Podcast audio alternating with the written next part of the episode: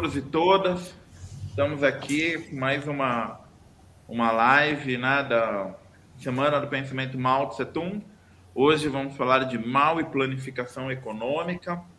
Essa é a terceira live é, da semana. Essa semana é do lançamento do curso com o professor Diogo Fagundes, o Pensamento Mao Tse Tung, né? E hoje a gente tem como convidados o Gabriel Dutini, estudante de Economia Política Mundial na UFABC e está aí pesquisando no seu mestrado a Revolução Cultural e um grande conhecedor de China, do socialismo asiático e tudo mais. Alexandre Vasilenskas, né, psicólogo, militante do Partido Comunista Brasileiro, né, e o camarada Diogo Fagundes, nosso professor do curso Pensamento Mao Tse Tung. Vale lembrar que o, o, o curso está com desconto até amanhã, né? A gente vai estar tá aí com. Ele está vendendo ele por 80 reais, começa no dia 23 de junho, né? É, e pedir a todos e todas que vejam a descrição do vídeo, é, sigam os canais da Caixa de Ferramenta que estão na descrição do vídeo, tem um link de matrícula do curso também. E caso vocês achem essa live importante, interessante, deem like, sigam o canal e compartilhem o link nos seus grupos de WhatsApp e Facebook. Né? É, a Caixa de Ferramentas é uma plataforma de formação política online da esquerda. A gente fornece cursos gratuitos e pagos. Os cursos pagos é porque a gente precisa pagar a nossa infraestrutura, como, por exemplo, essa conta de StreamYard paga, né? não é o StreamYard gratuito, é Zoom, servidor de site, né? horas de trabalho de algumas pessoas aí que trabalham com as edições de vídeo, dos cursos gravados, o atendimento da caixa e tudo mais. Então, pedir a todos e todas aí que tiverem interesse, que puderem, que se matriculem no curso. E vamos começar a live né, do mal e a planificação econômica. Então a gente combinou aqui um pouco antes que o Vasilenskas ia fazer uma fala inicial, depois o camarada Gabriel Dutini e por fim o professor do curso, né, Diogo Fagundes. É, Vasilenskas, a palavra é sua. Eu agradecer o convite do Taca, né, que é um parceiro aí que a gente sempre prontamente aceita é, o convite, e o os professores Gabriel e o Diogo. É. Só é, uma, uma informação importante, eu sou mais diletante aqui, da, aqui hoje. Assim, os dois são, são estudiosos acadêmicos e eu, no máximo, sou um militante comunista estudioso, pelo curioso e estudioso do, do processo. É, tendo isso em vista, eu estava pensando qual poderia ser a minha contribuição é, até porque, tipo, é, é, eu sou sanitarista também como, é, como formação acadêmica, então, normalmente, é essa minha aproximação com o campo da, da economia e, e toda aquela discussão sobre, sobre, é, sobre trabalho, né, que também diz respeito à psicologia, foi por onde eu comecei a, a, a me aproximar desse tema. E aí fazer uma espécie de introdução histórica, né, ao impacto que o, que o maoísmo teve na, no campo, nesse campo econômico, né? quando o maoísmo se constitui como uma, uma vertente política e teórica inseparável do restante do mundo comunista que seguia a União Soviética, os impactos disso na Europa, e alguns pesquisadores, e aí eu passo para os especialistas no assunto. Assim. É, começando antes, fora da China, na, na União Soviética. Né? É, quando Lenin, Trotsky, Stalin e os outros é, deram início à, à Revolução Russa, eles se imaginavam como uma espécie de gatilho da Revolução, é, da Revolução Europeia, que, por sua vez, seria, seria o gatilho da Revolução Mundial. Quando fica claro que, que isso não, não, é, não iria acontecer, né, a União Soviética se vê sozinha, né? ela consegue vencer a, a guerra civil, né, que envolve 15 países, né, 14 invasores e mais ela. É, se tem uma espécie de impasse, né? porque uh, aqueles militantes não, é, não, não se viu é, com a tarefa de ter que construir o socialismo daquela forma isolada. E você tem dois, duas vertentes de pensamento uh, que surge a partir daí. Uh, uma que é do, é, do economista Preobachensky, seguida pelo Trotsky, e a outra é um economista que vai ser importante para o desenvolvimento da China, que é o Nikolai Bukharin. Né? É, que eram formas distintas de ver o processo. Preobachensky, Trotsky e boa parte da, da esquerda, é, do Partido Bolchevique naquele momento, defendiam que é, o processo de industrialização mano-militar é, é, extremamente repressivo é, é, com a classe operária e com o campesinato. Na verdade, o, o ele é o criador do conceito de acumulação primitiva socialista, que é fazer do campo soviético uma espécie de colônia interna para o processo de industrialização. Essa linha perde de início. Quem assume uh, é a chamada direita do partido, que é o Bucari e outros, é, que defendia uma espécie de capitalismo de Estado controlado pelo partido, com uma relação mais é, harmônica, de início com o campesinato, é, permitindo certas relações mercantis subsistissem até aquele momento.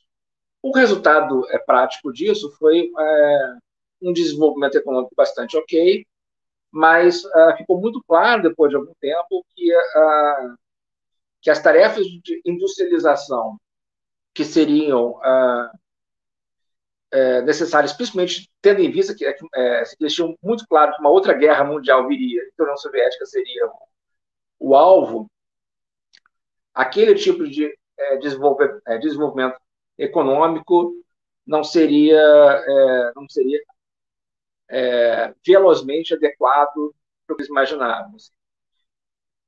E aí é, é, é, acontece uma coisa curiosa, que é, é, que uma parte do partido, liderada por Stalin e outros, se apropria de boa parte da, daquele programa desenvolvido lá pelo é, e por outros. Isso é muito curioso porque, ah, e aqui um, um parênteses, assim, a principal acusação que Trotsky fazia a Stalin, no início da, da clivagem entre os dois, é que Stalin tinha roubado o seu, o seu programa e ele estava correto com relação a isso. Né? É,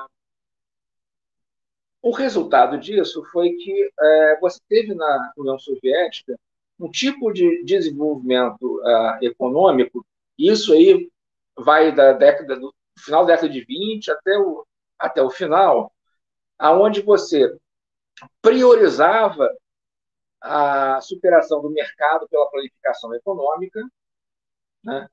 mas você deixava em segundo plano a questão do controle operário da produção. E aqui é preciso um parênteses. Assim. Tradicionalmente, é, os marxistas defendiam com relação a, ao modelo do socialismo era, a, a, era de um lado, a, a superação do, da anarquia de mercado né, pelo planejamento econômico de longo prazo, e esse planejamento estaria submetido a uma democracia operária. Essa era a crítica que os marxistas tradicionalmente faziam aos democratas liberais. Não adianta você é, é, democratizar o Estado se a economia, que é, o, que é a fonte constituinte do poder, segue ah, o despotismo da, da atividade privada, o famoso despotismo fabril. Ah, isso perdurou ao longo da, da União Soviética.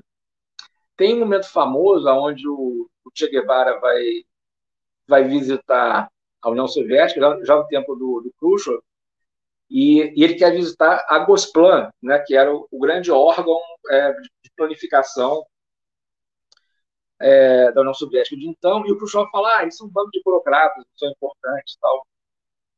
E o Che Guevara fica impressionado porque aquilo deveria ser o centro do, é, do próprio poder né, é, soviético de então.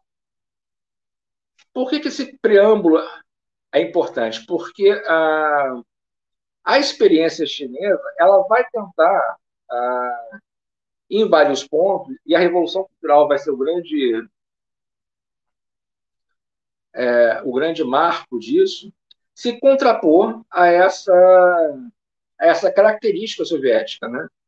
que é uma submissão do, é, do campo ao processo de industrialização e uma centralização é, de planejamento sem, uh, sem muita preocupação que esse processo passasse por algum tipo de controle popular. Isso piora na época do, do em diante, inclusive. Você tinha, durante o período estar em cooperativas, né? Uh, isso aos poucos é abandonado por esse modelo cada vez mais centralizador. Ah, qual é a grande contribuição é, chinesa que vai formar é, um maoísmo que vai uh, influenciar tantos intelectuais ao longo é, do terceiro mundo, mas também no primeiro. Assim. É a ideia, e isso está estabelecido na, nas famosas cartas chinesas, lá da, que são os documentos de crítica do, do PC chinês, de polêmica, né? do PC chinês e do PC da União Soviética, os chineses é, formulam uma, uma concepção de que a propriedade privada ela não poderia se caracterizar só por uma relação jurídica. Né? O que quer dizer isso? O que é propriedade privada né, é, para o marxista? Ela é a clivagem entre o processo de execução e o processo de planejamento. Entre o, é, é, o trabalho intelectual e o trabalho é, manual, braçal.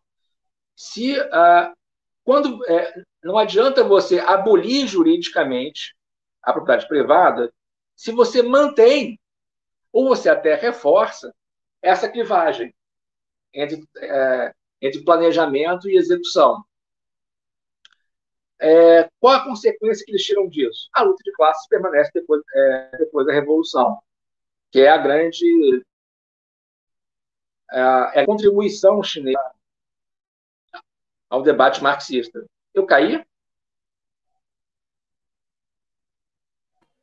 Eu estou te ouvindo, Taca, mas a sua imagem congelou. Agora voltou.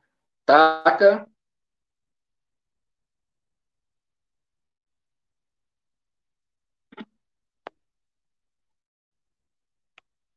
Vasilenskas, a sua imagem. Bom, esperar o camarada retornar.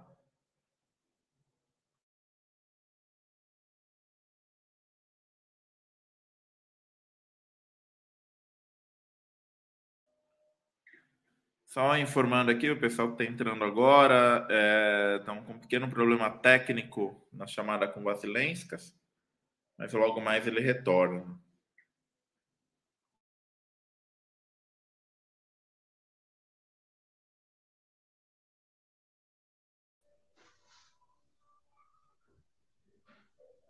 Vocês conseguem. Taca, você consegue me ouvir? Estamos ouvindo, Vasilente. Em que parte que eu parei, assim? Taca. Do Tine, que parte que ele parou? Estava mexendo em outra coisa. Desculpa. Tinha parado na parte, na parte do, do... Da clivagem. Isso, ele trabalho manual intelectual na Revolução Chinesa. Então, a, a atribuição chinesa é que uh, se você abole juridicamente a propriedade privada dos meios de produção, mas você mantém tal clivagem, na prática você mantém a dinâmica da, uh, do capital. Né? Uh, isso significa que a luta de classes permanece, inclusive depois, é, depois da Revolução, com a possibilidade, inclusive, uh, da Revolução ser derrotada por dentro. Né? Isso tem um impacto enorme, assim, a, é, em todo mundo, é, em todo mundo marxista, assim. A clivagem de planejamento e execução. Obrigado, camarada, assim. É, você tem toda uma linha econômica, por exemplo, o, tem um economista é, francês, que é o Charles Bettelheim, que ele é um economista pré-maoísta, né, porque ele é de, é de 1913, mas ele acaba se convertendo, digamos assim, à, à concepção chinesa, e ele tem toda uma série de, uh, de trabalhos aonde o, a grande obra dele é o Luto de Classes na União Soviética, aonde uma série de problemas, um livro datado em uma série de circunstâncias, ele explica como que, uh, que essa centralização uh, da planificação soviética possibilitou retrocessos muito rapidamente, assim, e uma certa alienação da classe trabalhadora com relação à, à economia planejada.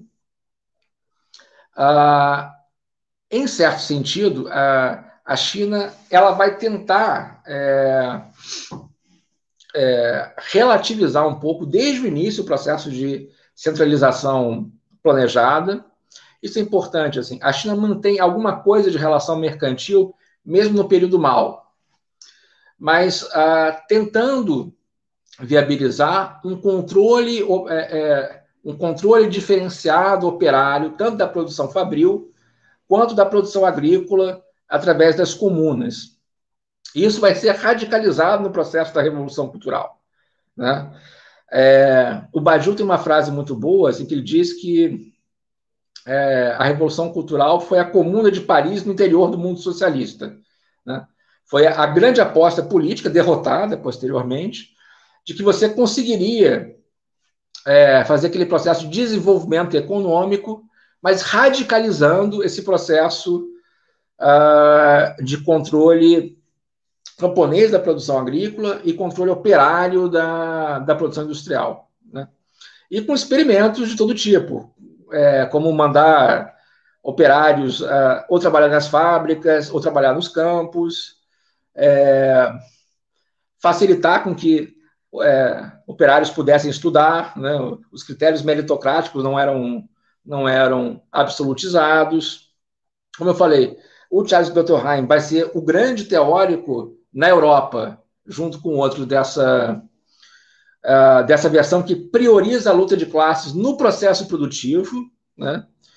É, a divisão nessa época era entre aqueles que defendiam o desenvolvimento das forças produtivas, que estavam, é, no campo uh, dos PCs para a União Soviética, e aqueles que defendiam a predominância das relações de produção, da luta de classes, no interior do processo produtivo. Assim. É, Charles Bettelheim, Samir Amin, o operaísmo italiano é, de Mario Tronti, Negri, é, é, Rossana Rossanda e tantos outros, embora tenha surgido no final dos anos 50 com os cadernos vermelhos, quando começa essa, essa clivagem e essas discussões por conta da revolução cultural, eles absorvem muito rapidamente a, a, esse tipo de discussão. Assim, os livros do Negri dos anos 70 é, é engraçado imaginar isso hoje, mas estão recheados, por exemplo, de citação a mal. Assim. É, eu tenho esse, esse documentáriozinho que eu recomendo para quem, quem achar, que é um documentário do Antonioni, do diretor italiano, China.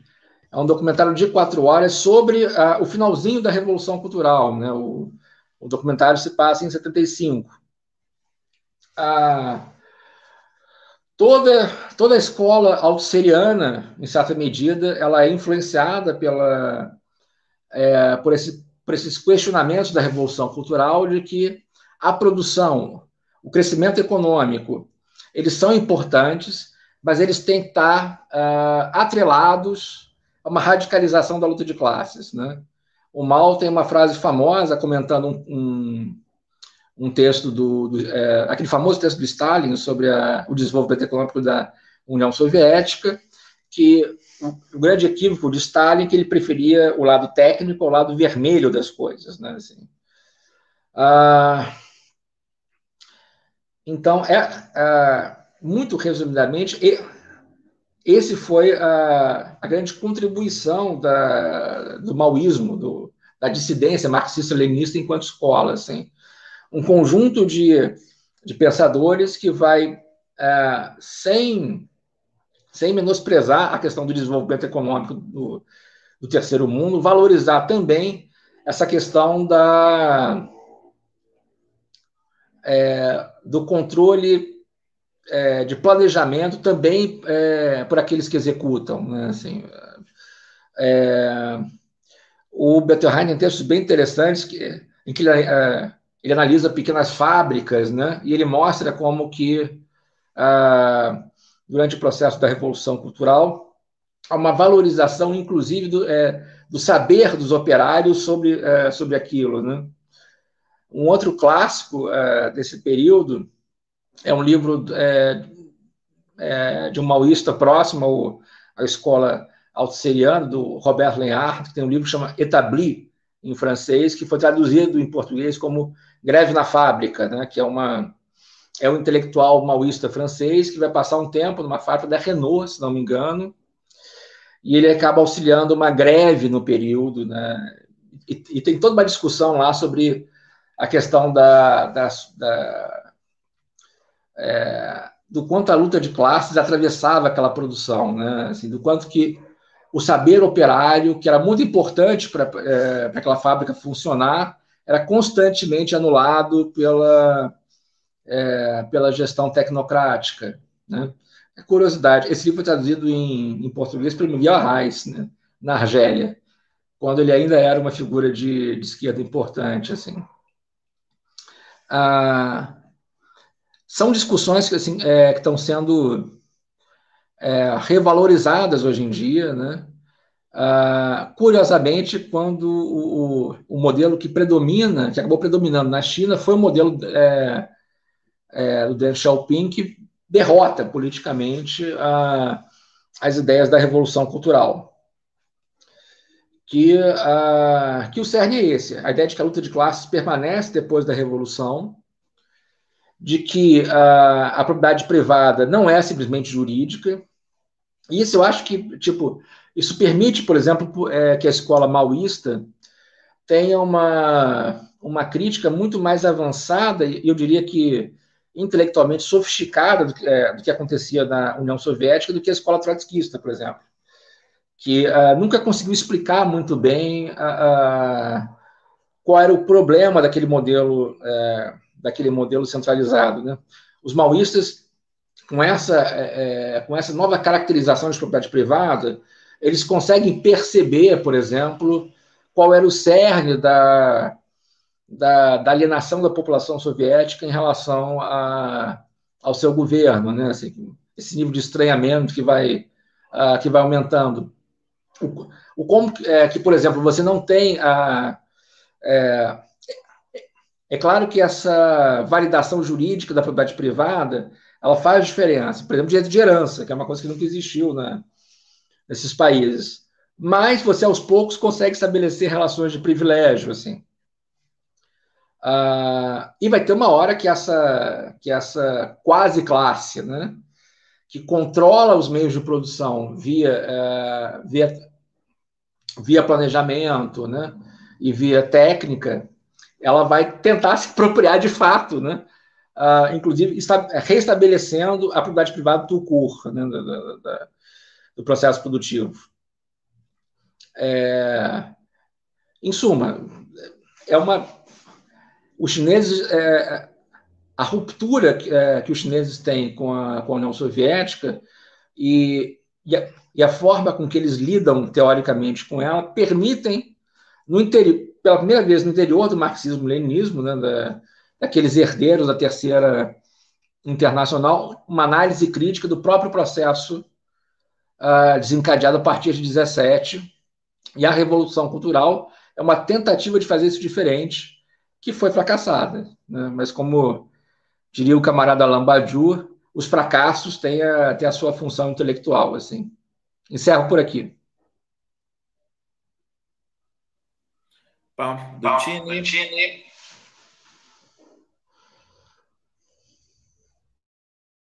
Opa! Opa, obrigado aí, Alexandre, aí, pela sua fala. É, então, é agradecer também, além disso, aí, ao Diogo também pelo convite, para o Takahashi e todo o pessoal aí do, do, do Caixa, por possibilitar as discussões aqui sobre o tema, né? É, e todo mundo também que está participando aí do debate e quem está é, assistindo aí posteriormente, né?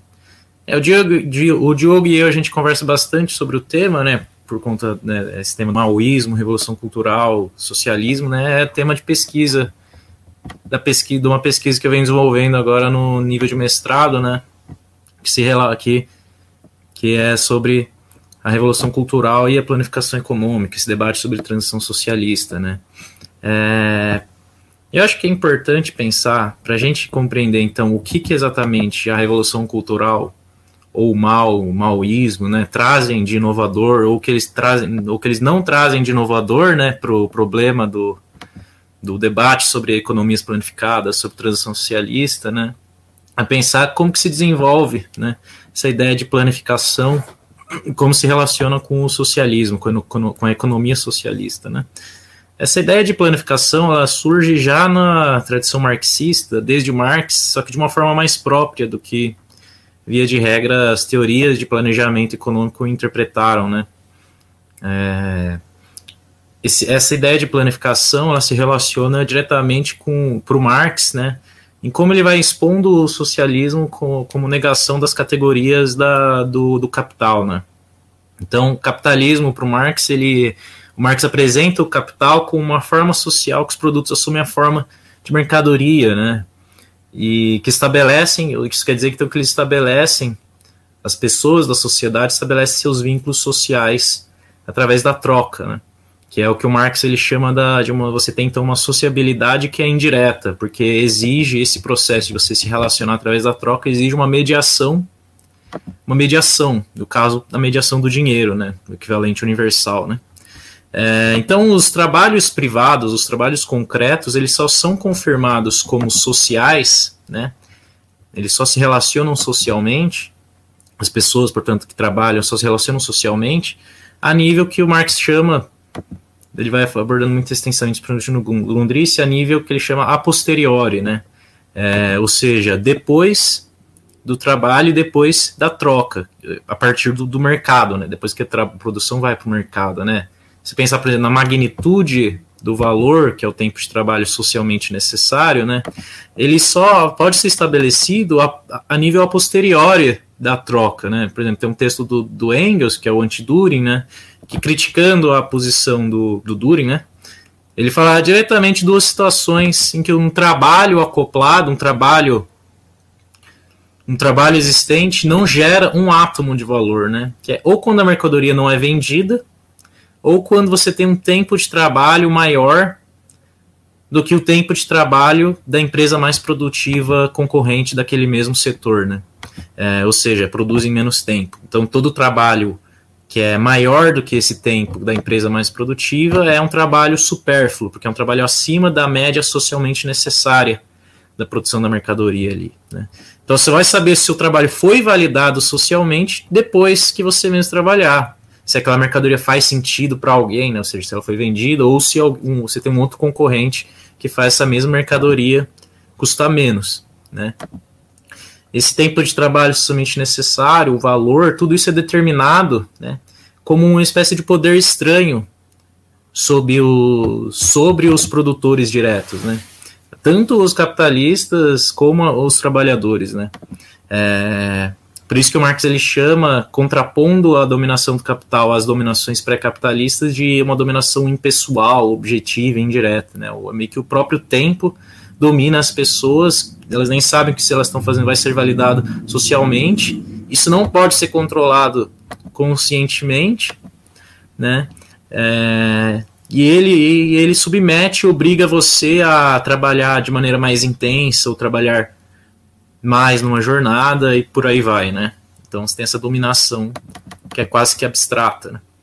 E o Marx, ele, então, é, é um problema. Então, essa, esse vínculo social através do mercado que gera a situação de uma socialização de, entre trabalhadores que só se dá a nível a posteriori, o Marx contrapõe isso a uma sociedade socialista, que se baseia, então, na verdade, no contrário, uma sociabilidade a priori. Porque, então, ao invés de você ter, então, por exemplo, uma média de tempo de trabalho que é imposta pelo alto por um poder inacessível, impessoal, você tem então a possibilidade de, a partir disso, você determinar o quanto produzir, determinar coletivamente o quanto produzir, o que produzir, como distribuir, distribuir, a quem distribuir, porque você não tem mais essa situação de um vínculo social através do mercado. Você tem então uma situação de uma outra forma social ali, né?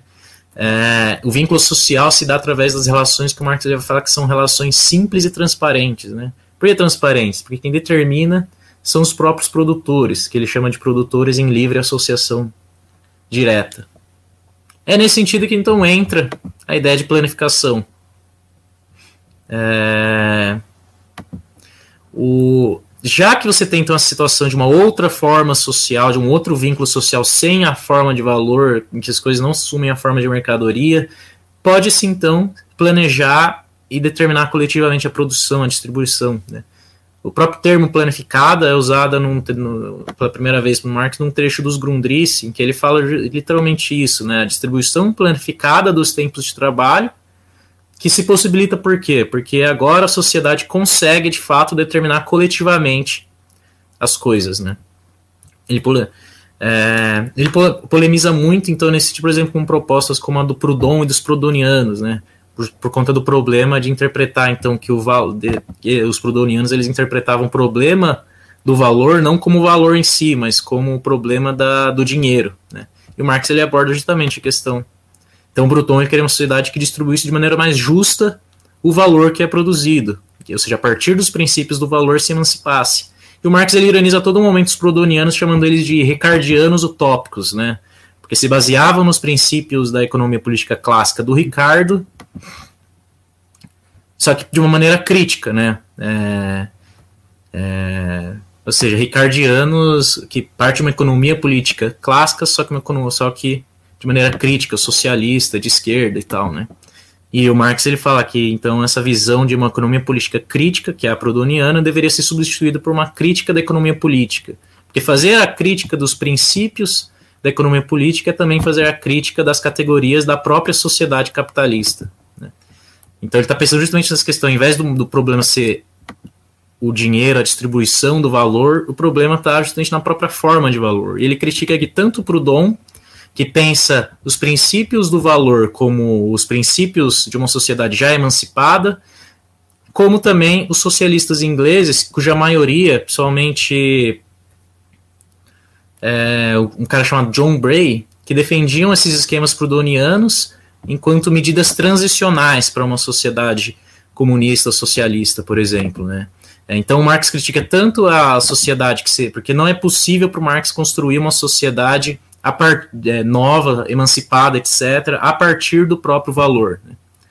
É, enfim, a questão da planificação do Marx tem esse sentido. A sociedade pode planejar a produção, a distribuição é a, distribuição, a distribuição do tempo de trabalho entre os produtores, porque ela apresenta uma outra forma social, ela está livre do que torna ela mistificada, mediada, fetichizada. Né? Esse debate ele vai ganhar um contorno muito forte. O Alexandre ele citou parte do debate no, na, na, União Soviética, né, é, a partir do, do Probradiensky e Bukharin, né, que é uma outra fase do debate sobre planificação, né, é, mas você tem muito a partir do, da questão da teoria do imperialismo do Lenin, né? Então, na teoria do imperialismo do Lenin é muito forte a ideia de que o, cap, que o do desenvolvimento do capitalismo monopolista, em, em negação ao capitalismo livre concorrencial, ele é uma espécie de antessala do socialismo, que esse mesmo capitalismo monopolista introduz elementos de planificação econômica na sociedade capitalista. E aí o socialismo ele se manifesta em todas as janelas do capitalismo moderno, e esse capitalismo monopolista é a preparação material do socialismo. Né? É... O Lenin não tira isso do nada. Vai ter alguns momentos, por exemplo, do Engels no final da vida, que ele vai abordar, é, dado que ele estava vendo o desenvolvimento do, da formação dos trustes modernos, né, ali no final do século XIX, né, é, no Antiduring, por exemplo, Engels ele ironiza o que ele chama de socialistas de Bismarck e Napoleão, né? que, com, que, eram socialistas que confundiam as estatizações do Bismarck com o socialismo, né? e, e aborda uma interpretação sobre o, o, papel das nacionalizações dos meios de produção, né? É, como algo próprio, do próprio capital que resolve no âmbito formal a contradição entre produção, o caráter social da produção e a apropriação privada né, dessa mesma produção. Né. É uma resolução formal dessa contradição nos marcos do capital, porque é formal no sentido da forma jurídica, né, é a transformação da forma jurídica. Né. E em outro momento também, é, você vai ter algumas passagens no, do Engels, por exemplo, no, no Capital, no livro 1, uma, uma citação de nota de rodapé, e no livro 3 é uma passagem dele em colchetes, que, enfim, não, é, o Marx não escreveu, é, não escreveu o livro 3, o Engels que organizou, então ele coloca em colchetes, falando que era uma ideia dele, que, que ele que escreveu não o Marx, né, no contexto da sociedade por ações, né. É, e no livro 1 no, da centralização e consideração de capital. Mas também tem um momento também, por exemplo, no, na, na, década de 90 do século XIX, você vai ter o Congresso de Erfurt, do Partido Social Democrata Alemão, que ele critica, ele escreve uma crítica, né, é, ao manifesto aprovado pelo, pelo nesse congresso, né, e criticando a ideia, essa ideia de contraposição de capitalismo sem planos, né, e uma sociedade então que consegue então planejar a produção, né, não é anárquica, etc. Ele fala justamente o contrário, ele fala, ele critica essa ideia falando que na verdade o próprio capitalismo a partir da introdução dos monopólios e trust já estabelece certos níveis de planos na economia, né? Então, Lenin ele vai desenvolver essa noção de capitalismo monopolista e vai introduzir o que ele chama de capitalismo monopolista de Estado. Né? É, desse processo de junção dos trustes e monopólios, planificação e associação com o Estado. Né? É, e ele vai falar duas coisas, por exemplo, no, no, né, no contexto do pós-revolução, né? É, que ele vai falar primeiro a necessidade da Rússia se desenvolver um capitalismo de Estado, e segundo, que ele fala copiar o modelo por excelência de capitalismo de Estado, né? entender esse modelo por excelência de capitalismo de Estado, que era a experiência, o modelo alemão da experiência do Bismarck, né? a partir da experiência do Bismarck. Né? É importante entender né, essa ideia da relação entre capitalismo de Estado e, alemão, e Alemanha, é, já vem, por exemplo, do, do Hilferding, que influencia a teoria helenista do imperialismo a partir do seu livro do Capital Financeiro, né? Porque nessa mesma obra em que ele está apresentando algo que ele entende como um desenvolvimento geral do capitalismo, né, ele também está analisando, a partir dali, considerações especificamente do modelo alemão do Bismarck, né? É, porque ele deriva a ideia, a categoria dele de capital financeiro, da compreensão de um arranjo financeiro que permitia um desenvolvimento capitalista acelerado da Alemanha no final do século XIX e na virada para o século XX. Né? Que você tem então uma centralização do capital bancário sob a liderança e planejamento do Estado alemão com o Bismarck, né, que destina então os créditos dos, dos bancos do setor financeiro para setores estratégicos. Né. E Lenin vai partir em vários sentidos do Rio Ferding, né, e principalmente no sentido de enfatizar isso como uma tendência geral do capitalismo. Né. É, e isso não é, não é, não era só o Lenin, como falei, além do Rio Ferdinand, mas, por exemplo, o Bradiansky também partia do mesmo, do mesmo desenvolvimento, né? É, o Hilferding ele foi ministro da Economia da, da Alemanha justamente porque ele queria fazer planejamento para limitar a possibilidade de crise do capitalismo, né? Ao mesmo tempo que ele já havia esse, esse elemento ali no processo do capitalismo cartelizado. Né? Então, então, todos esses teóricos que vão abordar planificação, planejamento, eles vão partir, de certa forma, desse elemento do capitalismo monopolista, no desenvolvimento de certos planos, certa planificação de tipo capitalista em algum nível, né? A diferença é como cada um deles vai entender o papel do capitalismo de Estado, desse capitalismo de Estado que surge na transição, por exemplo. Né? O Riverdin, por exemplo, era um social-democrata, um reformista. Né? É, e ele vai falar muito isso, no, por exemplo, no debate sobre a NEP e tal, né? E uma das coisas que diferencia o Lenin da maior parte dessas visões, por exemplo, do Probradiensky, do Rieferding, é uma diferenciação que o Lenin vai trazer, que está num texto sobre a NEP, que é sobre infantilismo de esquerda pequeno burguês, algo assim, eu não me recordo agora o, o título total, né? É, que ele vai falar sobre essa diferença entre nacionalização e socialização, né? Que a nacionalização é justamente aquilo que o Engels abordou no Antidure, né? Você resolve formalmente essa contradição ali do capitalismo que o próprio que às vezes o próprio capital desenvolve, né? É, mas resolve apenas no nível formal jurídico mas a socialização é outra coisa, né? Não, não à toa, como o Lenin falou lá, né, de que o não só elas são diferentes, como a passagem de, da, da nacionalização para a socialização é como Lenin compreende, de certa forma, a transição socialista.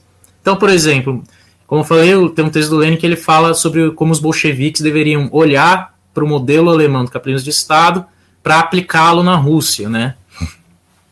É, só que tem uma diferença, né, desse, é, dessa aplicação, né? Ele apresenta, então, por exemplo, ele fala, a partir disso ele fala, então, que o poder soviético é o capitalismo de Estado sob o poder dos soviets. Ou ele fala que chamar a União Soviética de República Socialista significa a decisão do poder soviético em realizar a transição socialista, mas de modo algum o reconhecimento da nova ordem econômica como socialista. Então ele vai, ele chama a estudar o modelo, estudar e aplicar o modelo alemão de capitalismo de Estado, mas sem reconhecer esse capitalismo de Estado como socialismo. Né? É... E isso é muito importante, porque, em vários sentidos. Depois tem também o debate dele sobre Estado, né? É, natureza do Estado soviético, a crítica dele ali às teses do Bukharin e do Trotsky, né? Enfim. É, eu estou trazendo esses elementos aqui, porque além da importância que isso tem para a questão do debate sobre planificação, né, porque esses elementos do Lenin permitem então entender uma diferença relevante do entendimento do que é uma sociedade pós-revolucionária, após a tomada do poder, no contexto é, para o Lenin, né, né, que enfatiza as contradições após a tomada do poder, enfatiza a diferença entre socialização e nacionalização, e um tipo de concepção que vai se tornando hegemônica ali na União Soviética, que é a de um modo de produção socialista é, todo orgânico, né? Inclusive que, de maneira mais clara ali, por exemplo, quando Stalin afirma a inexistência de classes antagônicas no socialismo soviético no contexto da Constituição Soviética, né? De 36, né? Então, a partir disso, a gente pode entender, de certa forma, o caldo teórico, né? Esse caldo teórico marxista-leninista, né? Que, do que sai uma figura como Mao Tse Tung, né? É, e tem algo que é relevante, que, por exemplo, se dá no contexto da, da estratégia da revolução é, do mal, contexto, ali na Revolução de 49, né? E que se, se, se relaciona com algo que o Diogo apontou em uma das lives, que é a tensão do mal rebelde e o mal governante, né? É, a, extra, a, o, o mal não afirmou que a Revolução Chinesa era uma revolução socialista, ali, a tomada de 49. É, mas ela era uma revolução que ele chama de revolução de nova democracia, que é o que? O conteúdo da revolução era democrático, no sentido de que as tarefas que a revolução realizava eram tarefas próprias da revolução democrático-burguesa. Né? Então, reforma agrária, desenvolvimento industrial, etc. Mas tinha um conteúdo que o Mao chama de novo tipo, porque não é dirigida pela burguesia, diferente das revoluções burguesas, né? é dirigida pelo proletariado, e essa direção ela cumpre um papel de transformar essa revolução em uma espécie de dupla revolução ininterrupta, né? É, que, que é algo que já estava no Lenin, por exemplo, tanto no, na discussão sobre a Revolução Russa, né, como também nas teses da Internacional Comunista, no, no contexto que o Lenin participa dos debates, escreve as teses sobre a revolução nos países coloniais e semicoloniais, né. É, na China, é, você tem a contingência histórica de parte das tarefas democráticas, né, é, já, principalmente as relacionadas com a questão agrária, que eram as principais, né, e, e mal compreendia como as principais, né, já serem realizadas na situação do chamado novo poder, né, da, de guerra popular prolongada, né, é, que dá ao processo inaugurado pela Revolução Chinesa um outro posicionamento dentro dessa relação entre essas duas revoluções. E o Mao ele vai colocar isso em questão tanto no contexto ali do chamado Grande Salto Adiante, né, como no, no, no, nas vésperas da Revolução Cultural, em que ele fala que, o, que a questão da Revolução de Nova Democracia ela deve ser entendida como algo de caráter transitório, porque ela não deve durar para sempre, justamente porque ela deve deixar de ser de nova democracia para ser uma revolução socialista. Né? Então, é, então você tem ali nesse contexto, de certa forma, essas três, esses momentos ali da que permitem então como que o mal vai desenvolver o problema da transição, né? Então você tem ali, por exemplo, é, isso também é algo que foi abordado nas lives, que acho que o acho que foi o João que citou isso, que a própria revolução cultural ela não é um acidente, né? Ela não é um raio em céu azul, né? É, mas ela é algo que de certa forma, já se baseia em como o Mal vai desenvolvendo a, a crítica dele a certas a várias concepções, né? Então, Então a gente pode pensar então esses, esses dois eixos assim, um primeiro eixo que é como a crítica do mal ao caminho soviético, né? E esse outro eixo que é o mal pensando internamente ali a construção do socialismo e a revolução cultural ela é fruto disso e e, e ela é um desenvolvimento de certa forma já desde os anos é, desde a segunda metade dos anos 50 ali, né? Só que você tem algum, contingências históricas que permitem que só se estabelecesse a partir dos anos 60. Né? É, então, por exemplo, no contexto do chamado racha sino soviético, né? em 56, quando você tem a chamada desestalinização, né? É, o, o, do 20 Congresso do Partido Comunista da União Soviética, o mal ele enxerga ali uma oportunidade tanto de fazer um acerto de contas com os soviéticos sob Stalin, né? É, e, então você tem, por exemplo, nesse contexto que o Mal escreve um famoso artigo chamado Sobre as 10 Grandes Relações. Né? E o Mal ele critica muito a ideia de que na União Soviética você se desenvolveu um modelo de socialismo que se baseava em relações de desigualdade setoriais. Então, você, então é, acabava fortalecendo as desigualdades entre campo e cidade, entre operário e camponês, entre indústria, indústria pesada e indústria leve. Né? É, que, que é algo que já está presente nas discussões sobre planejamento, na, por exemplo, pelo Probradiensky. O Probradiensky chamou isso de acumulação primitiva socialista, porque está ligado a um processo de transferência de valores. No caso, o campo, então, fornece rendimentos para a cidade, desenvolvendo ali uma indústria pesada às custas do campo. Né? E o Mó vai criticar muito isso. Que isso penaliza os camponeses, penaliza a produção de bens de consumo, gera distorções para a economia Falando então numa palavra, de, numa palavra de ordem que vai ser a caminhar sobre duas pernas, né? buscar uma harmonia setorial, né? não penalizar os camponeses, evitar tributos excessivos e ao mesmo tempo buscar então um desenvolvimento harmônico tanto na indústria pesada como na indústria leve. Né? É também nesse contexto que o Mao vai escrever três textos que vão ser compilados num livro que é a Crítica do Mao à Economia Soviética, né? que é em que ele comenta o livro do Problemas Econômicos e Socialismo na União Soviética e o Manual de Economia Político Soviético, né? Que, que vai ser, é, o próprio Alexandre citou já esse texto, né? Que é justamente essa crítica de, tanto no manual como no, no, no, nos textos de Stalin, essa crítica da ausência do tema da política, da ideologia, da superestrutura, né? Sendo uma concepção totalmente tecnicista, burocrática, economicista, né? É, e no racha assim no soviético você tem muito presente ali as bases é, que seriam repetidas a exaustão ali no contexto da revolução cultural, porque uma das críticas muito fortes é a, é, a ideia que, como eu falei, o Stalin já estava colocando a partir dos anos 30 e tal, a ideia da ausência de contradições sobre socialismo, né? É, então, e você tem outras questões também, por exemplo, o apoio ou a neutralidade soviética no conflito sino-indiano, da Índia do Nehru, etc. Né? Mas você, é, a questão da retirada dos quadros é, soviéticos que ajudavam a China a desenvolver essa indústria, tanto nuclear como indústria pesada, né? É, no contexto da fome. Então, e a, maior parte, e a maior parte dos textos desse chamado grande debate, no contexto do racismo soviético, foram escritos, pelo menos em grande parte, pelo próprio Mao. Né? É, então você tem uma ênfase nesse sentido da defesa da, da continuidade da luta de classes no socialismo, a, que a o esforço de restauração é possível não só por conta das classes dominantes derrubadas, mas por conta também de uma chamada uma neoburguesia, que pode surgir tanto dentro do partido como dentro da sociedade, dentro dos processos produtivos, por exemplo, né? É...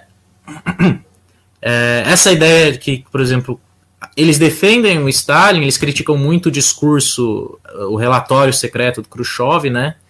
É...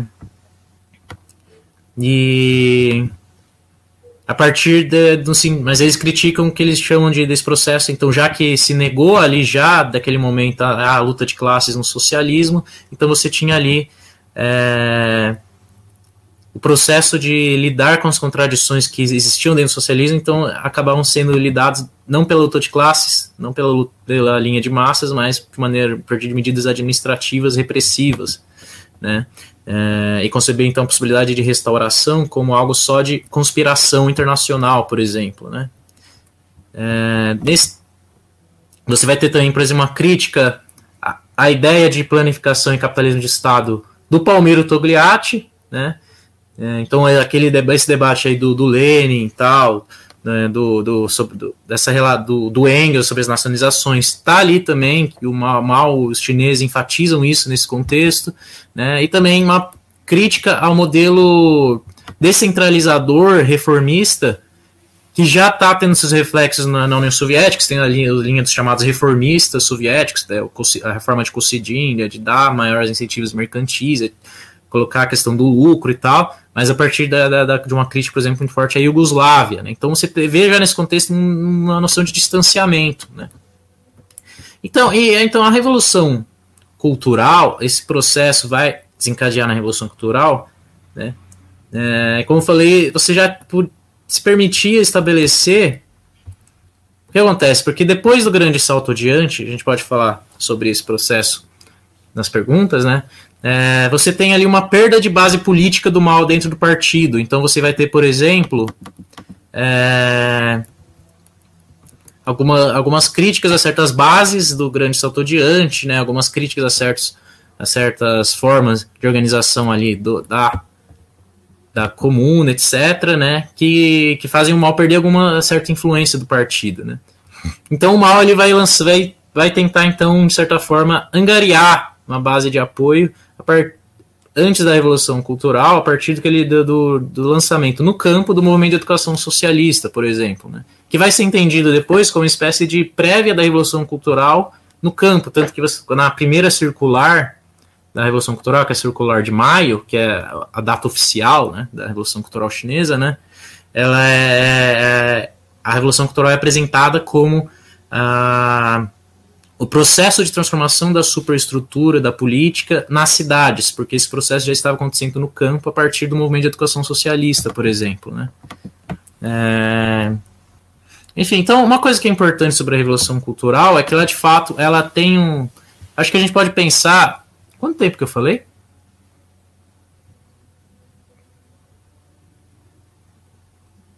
Agora vai fundo do Tini, já era. Tá. Enfim. Uh, não, então. Tá, então eu vou, vou. Então. Deixa eu pensar aqui. Então você tem a, a questão do, do pro, problema do, do, estímulo de massas, né? É... E uma coisa, uma, uma questão que ele colocava, que o Mal colocava, que era chamada luta crítica reforma, né? Então você quer. Você que se liga, por exemplo, a algo que já existia anteriormente, que é a ideia da campanha de sem, que sem flores desabrochem. Né? Então você permitia uma liberdade de iniciativa até dos quadros que eram viriam a ser criticados. Espera aí que eu vou precisar pegar o carregador. Amor, passa aí para mim. Então você permitia uma liberdade de iniciativa, né, que é o que o que o mal ele é como se fosse uma espécie de é, de aplicação não de aplicação dos princípios de é, de guerrilha na vida política, que era o seguinte: você deixa os adversários avançarem e a partir disso estabelece uma contra-ofensiva. Então, quando você pega, por exemplo, o início da Revolução Cultural, quando você tem, por exemplo, o chamado Grupo dos Cinco, né, que é a única figura ali que poderia ser entendido como maoísta, próxima politicamente do Mao Tse Tung, é o Kang Chen, né? Os demais eram figuras que eram próximas da chamada de Pequim, que naquele contexto é, são figuras que viram ser de, todas derrubadas no contexto da substituição do Comitê Municipal do Partido e da Prefeitura de Pequim, né? É... Então você deixava os quadros ali tomarem responsabilidades dentro do, da linha política e deixava eles cometerem erros ou demonstrarem uma autocrítica na prática, por exemplo, para deixar então um terreno aberto para uma crítica de massas a esses dirigentes e quadros, né? Então é o que tinha um provérbio chinês que era usado na época que era é, como é que era? tem que derrubar o rei do inferno, mas antes tem que liberar os diabinhos. É, que era meio esse, era esse sentido. Você tinha garantia ali uma liberdade, então não só isso, como você também vai ter, por exemplo, os grupos de trabalho. Os grupos de trabalho é uma coisa muito interessante.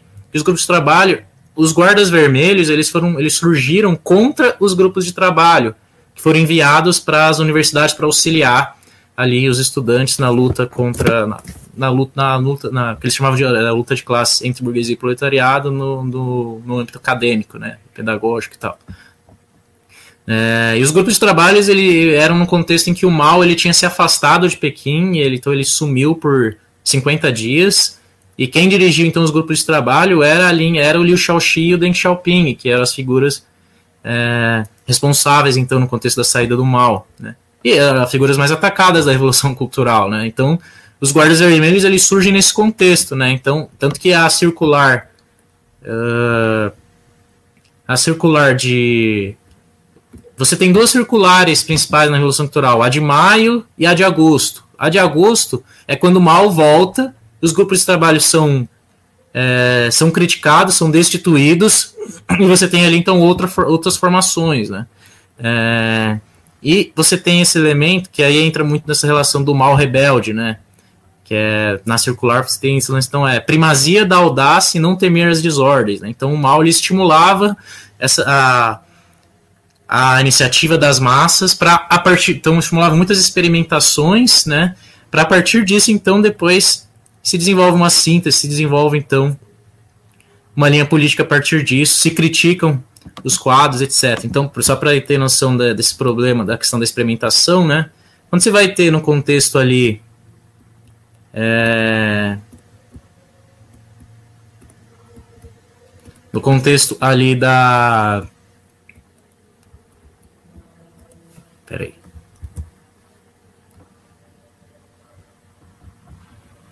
Não, vou.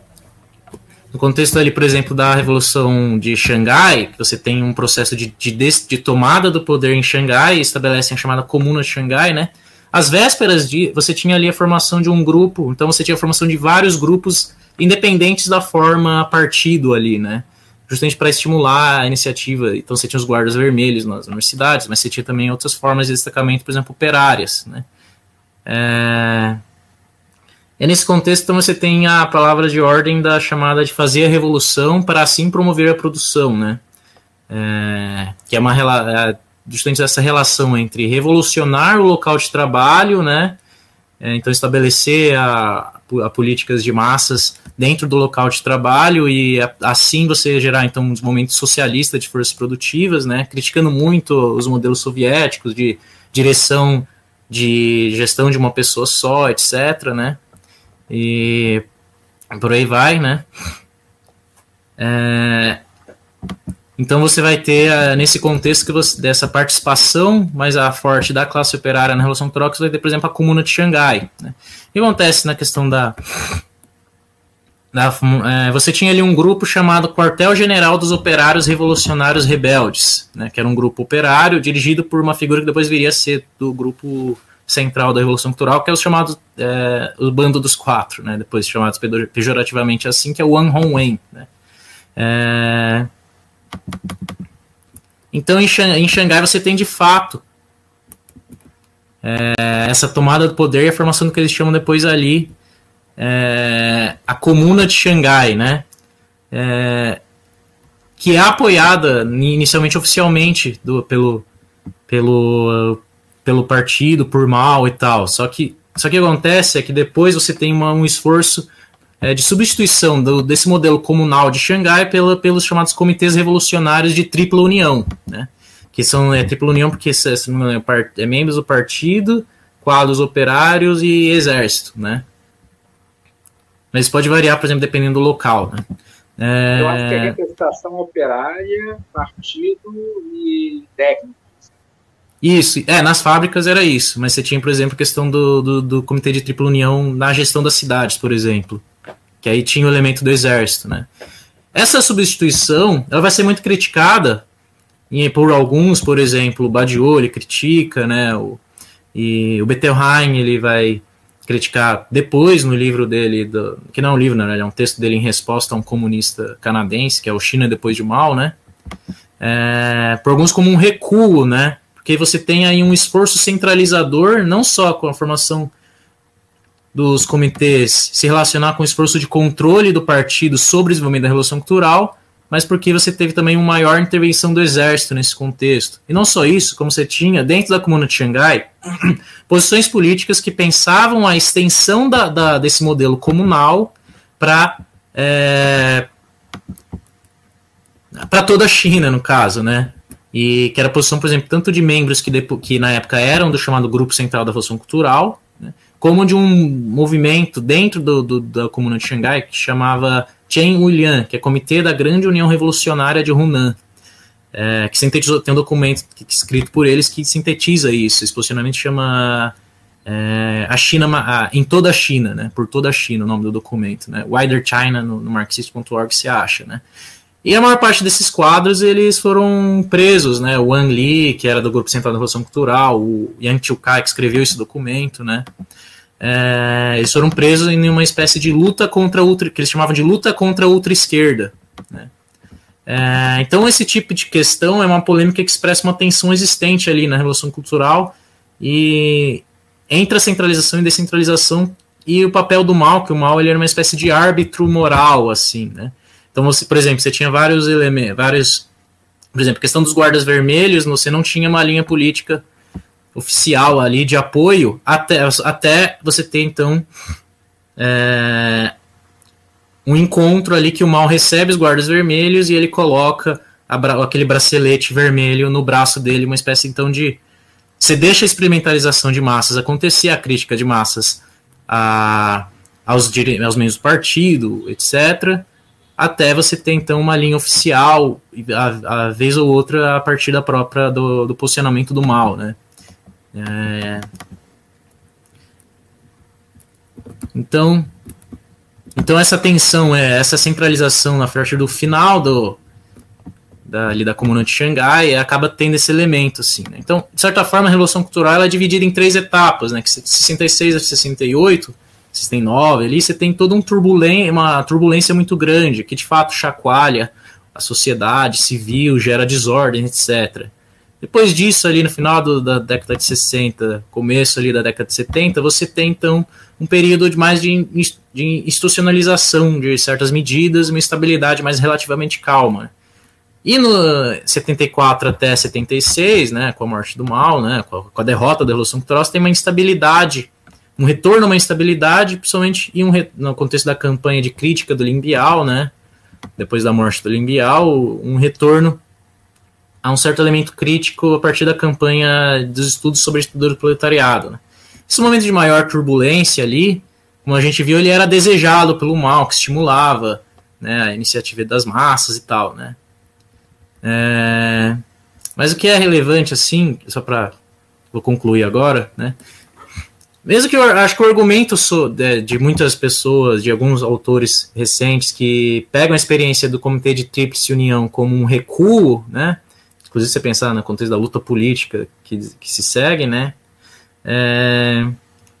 Mas ainda assim, dentro de certos limites, a, a Tríplice União ainda você vai guardar vários momentos interessantes do ponto de vista da transformação das relações de produção, né? Principalmente porque nas fábricas é quando se estabelece os grupos de gestão operária para gerir as fábricas junto desses próprios comitês de tripla união, né? Então, e aí entra muito esse lance da planificação, né? Então, nesses comitês de tripla união, eles você tinha um elemento de elo de ligação dos grupos de gestão e órgãos de e os demais órgãos de planificação, né? A partir disso, então, você esfor se esforçar em desenvolver planos descentralizados, ao invés de uma planificação de cima para baixo de maneira rigorosa, né? É, eles entendiam a planificação como a unificação de vários planos descentralizados que eram constantemente debatidos nos seus locais de trabalho, moradia, etc. Né? É, você tem dentro disso o processo da luta contra as contradições que eles entendiam como as da, da divisão do trabalho. Então, a contradição que o, Alexandre falou, né, da clivagem entre é, execução e gestão. Né? Então, você tinha ali a, a divisão. A, o operariado levaria também tarefas de administração, discutiria conjuntamente a gestão da fábrica, participaria dela, e os próprios gestores também participariam da produção. Né? criticavam também a remuneração por rendimento individual, defendendo então, um rendimento coletivo, criticando as políticas soviéticas né, de bônus, né, por exemplo, no stakanovismo, e especificamente a reforma de trabalho do Liu Shaoxi. Né, então, Liu Shaoxi era muito criticado por ser considerado um alguém que queria aplicar o modelo soviético de gestão fabril para a China. Né. É, e ele se liga a todos esses princípios estabelecidos, por exemplo, de andar com as duas pernas, não penalizar o campo, desenvolver indústria leve. Esse esforço descentralizador ali, é, no, no, desenvolvimento industrial, tem alguns sentidos ali. Então, primeiro, uma crítica à concentração industrial no litoral. Primeiro, porque a, a concentração da indústria no litoral tinha uma relação com a China pré-revolucionária. Né, ligada ao processo de é, da relação com o exterior, né? É, você tinha uma, uma crítica a essa concentração no litoral a partir de uma questão de, uma, de ordem estratégica, né? Numa eventual invasão militar, é, e os chineses estavam todo momento ali se preparando para uma agressão americana por conta da guerra do Vietnã, né? Então eles queriam tirar as, as indústrias do litoral por conta disso e a, essa questão do de, que aí entra a questão do camponesa, né? Ligado a uma política de, do fim das contradições de cidade e campo, né, que se defendia então um esforço de descentralização é, no sentido que a comuna popular agrícola ela não era uma unidade de trabalho agrícola, né, mas ela era uma unidade política total, complexa, que envolvia economia, política é, e tudo mais. Então ela não era só um lugar de trabalho agrícola, e se dedicava ao que o Mao chamava de apoiar-se nas próprias forças, ou seja, as comunas deveriam ser autossustentáveis. Né? Então existia todo um esforço de criar não só é, produção agrícola nas comunas, mas também é, mas criar uma série de atividades produtivas industriais para tirar a concentração da indústria da própria cidade, né? Então você vai ter muito, por exemplo, muitas indústrias ligadas ao próprio trabalho do campo, como indústrias de máquinas agrícolas, fertilizantes, produzidas nas próprias comunas, né? Assim, você vai ter um intercâmbio ali entre trabalhadores da agricultura e da indústria, né, para fazer com que as, as, próprias ferramentas fossem produzidas pelos próprios trabalhadores rurais. Né. É, então ela era uma unidade complexa, não só uma unidade de trabalho agrícola. Né. É, e ligada a um esforço autossuficiente, ligada a essa noção de autoconfiar nas próprias forças. Né. É, então, só terminar aqui. Então, eu falei que ela tem três etapas, né? Então, você tem essa última etapa que é da, da, da dos, dos, últimos anos ali na crítica do Limpial e tal, né? Ah, ah, você vai ter ali uma chamada que chamam de campanha, que eles chamavam de campanha de estudos da ditadura do proletariado, que é basicamente o seguinte, né? No final dos anos 70 e 74, acho, né, se não me engano, é 74, o Mao ele lança certas orientações para essa campanha de estudo da ditadura do proletariado. Né? O que, que, são essas orientações? Que é basicamente o Mao falando que na China você vai ter as mesmas características do sistema capitalista: salário, dinheiro e mercado, etc. Né? Só que tem a diferença que o sistema de propriedade mudou. Mas como você tem as mesmas coisas, é muito fácil você restaurar o capitalismo. Então aí ele chama essa campanha de estudos da ditadura do proletariado, né? que vai gerar alguns desenvolvimentos interessantes, né? Então, é, um deles são dois documentos do, do de dois dirigentes do, do, chamado Bando dos Quatro, que é o Jiang Chongqiao e o Yao Wen-wan, né? É, e, e os próprios estudos de massas que vão existir a partir disso, dentro dessa crítica que o Mao está fazendo ali no contexto, você vai ter também a formação da chamada Escola de Xangai, que era uma série de economistas ligadas à, à chamada Universidade, à Universidade Fudan, que visava então escrever, estudar o problema da economia socialista, o problema da planificação da lei do valor, etc. Né? Então, o que é interessante aqui, né, inclusive é, essa exposição do Mao expressa todo esse método né, da revolução cultural, né? É, né, do, do mal, de, de estimular então a partir disso as bases, né, para depois se desenvolver uma síntese, né? Então, você, mas é então curioso como o Mal apresenta nesse contexto uma posição de crítica da forma social, que é entendida como semelhante à capitalista, mas com esse com essa questão de que você tem um distinto sistema de propriedade, né? É, coisa da, da forma jurídica, né? Enfim. Bom, eu vou encerrar que acabei falando demais, desculpa estender, e aí o resto a gente vai deixar para os debates. Ok, perfeito. Obrigado, Lutini. Vou colocar aqui o, o Diogo agora. É, antes de colocar o Diogo, só lembrar a todos e todas que essa daqui é uma live de lançamento do curso Pensamento Mao Tse Tung, onde o Diogo Fagundes é o professor. Né? É, até amanhã a gente está com curso com desconto, vendendo ele por 80 reais, né? A matrícula começa dia 23 de junho. Então, muito importante né, para manutenção aqui do nosso canal, que a gente tenha muitas matrículas nesse, nesse curso e também importante aí para o estudo, aprofundamento do pensamento Mao Tse Tung, né, a, a quanti, maior quantidade possível de, de pessoas que têm interesse no pensamento Mao Tse Tung, que tem interesse na China socialista, se matriculem para discutir junto com a gente todas as questões aí referentes a esse tema. É, Diogo, eu vou colocar você, mas antes eu vou subir o Vasilenskas, que caiu de novo aqui da nossa transmissão. Pronto. Então, Diogo, a palavra é sua.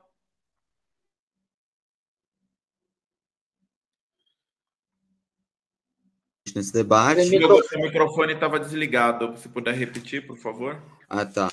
Boa noite, camaradas. Boa noite a todo mundo que está acompanhando a gente nesse, nesse debate. Já está bem tarde, então não quero me estender muito para dar tempo da, das perguntas, né? Que eu acho que enriquecem a discussão. Eu vou apenas sintetizar algumas coisas que já foram ditas pelos camaradas e apontar o que eu acho que é o fulcral do, do debate sobre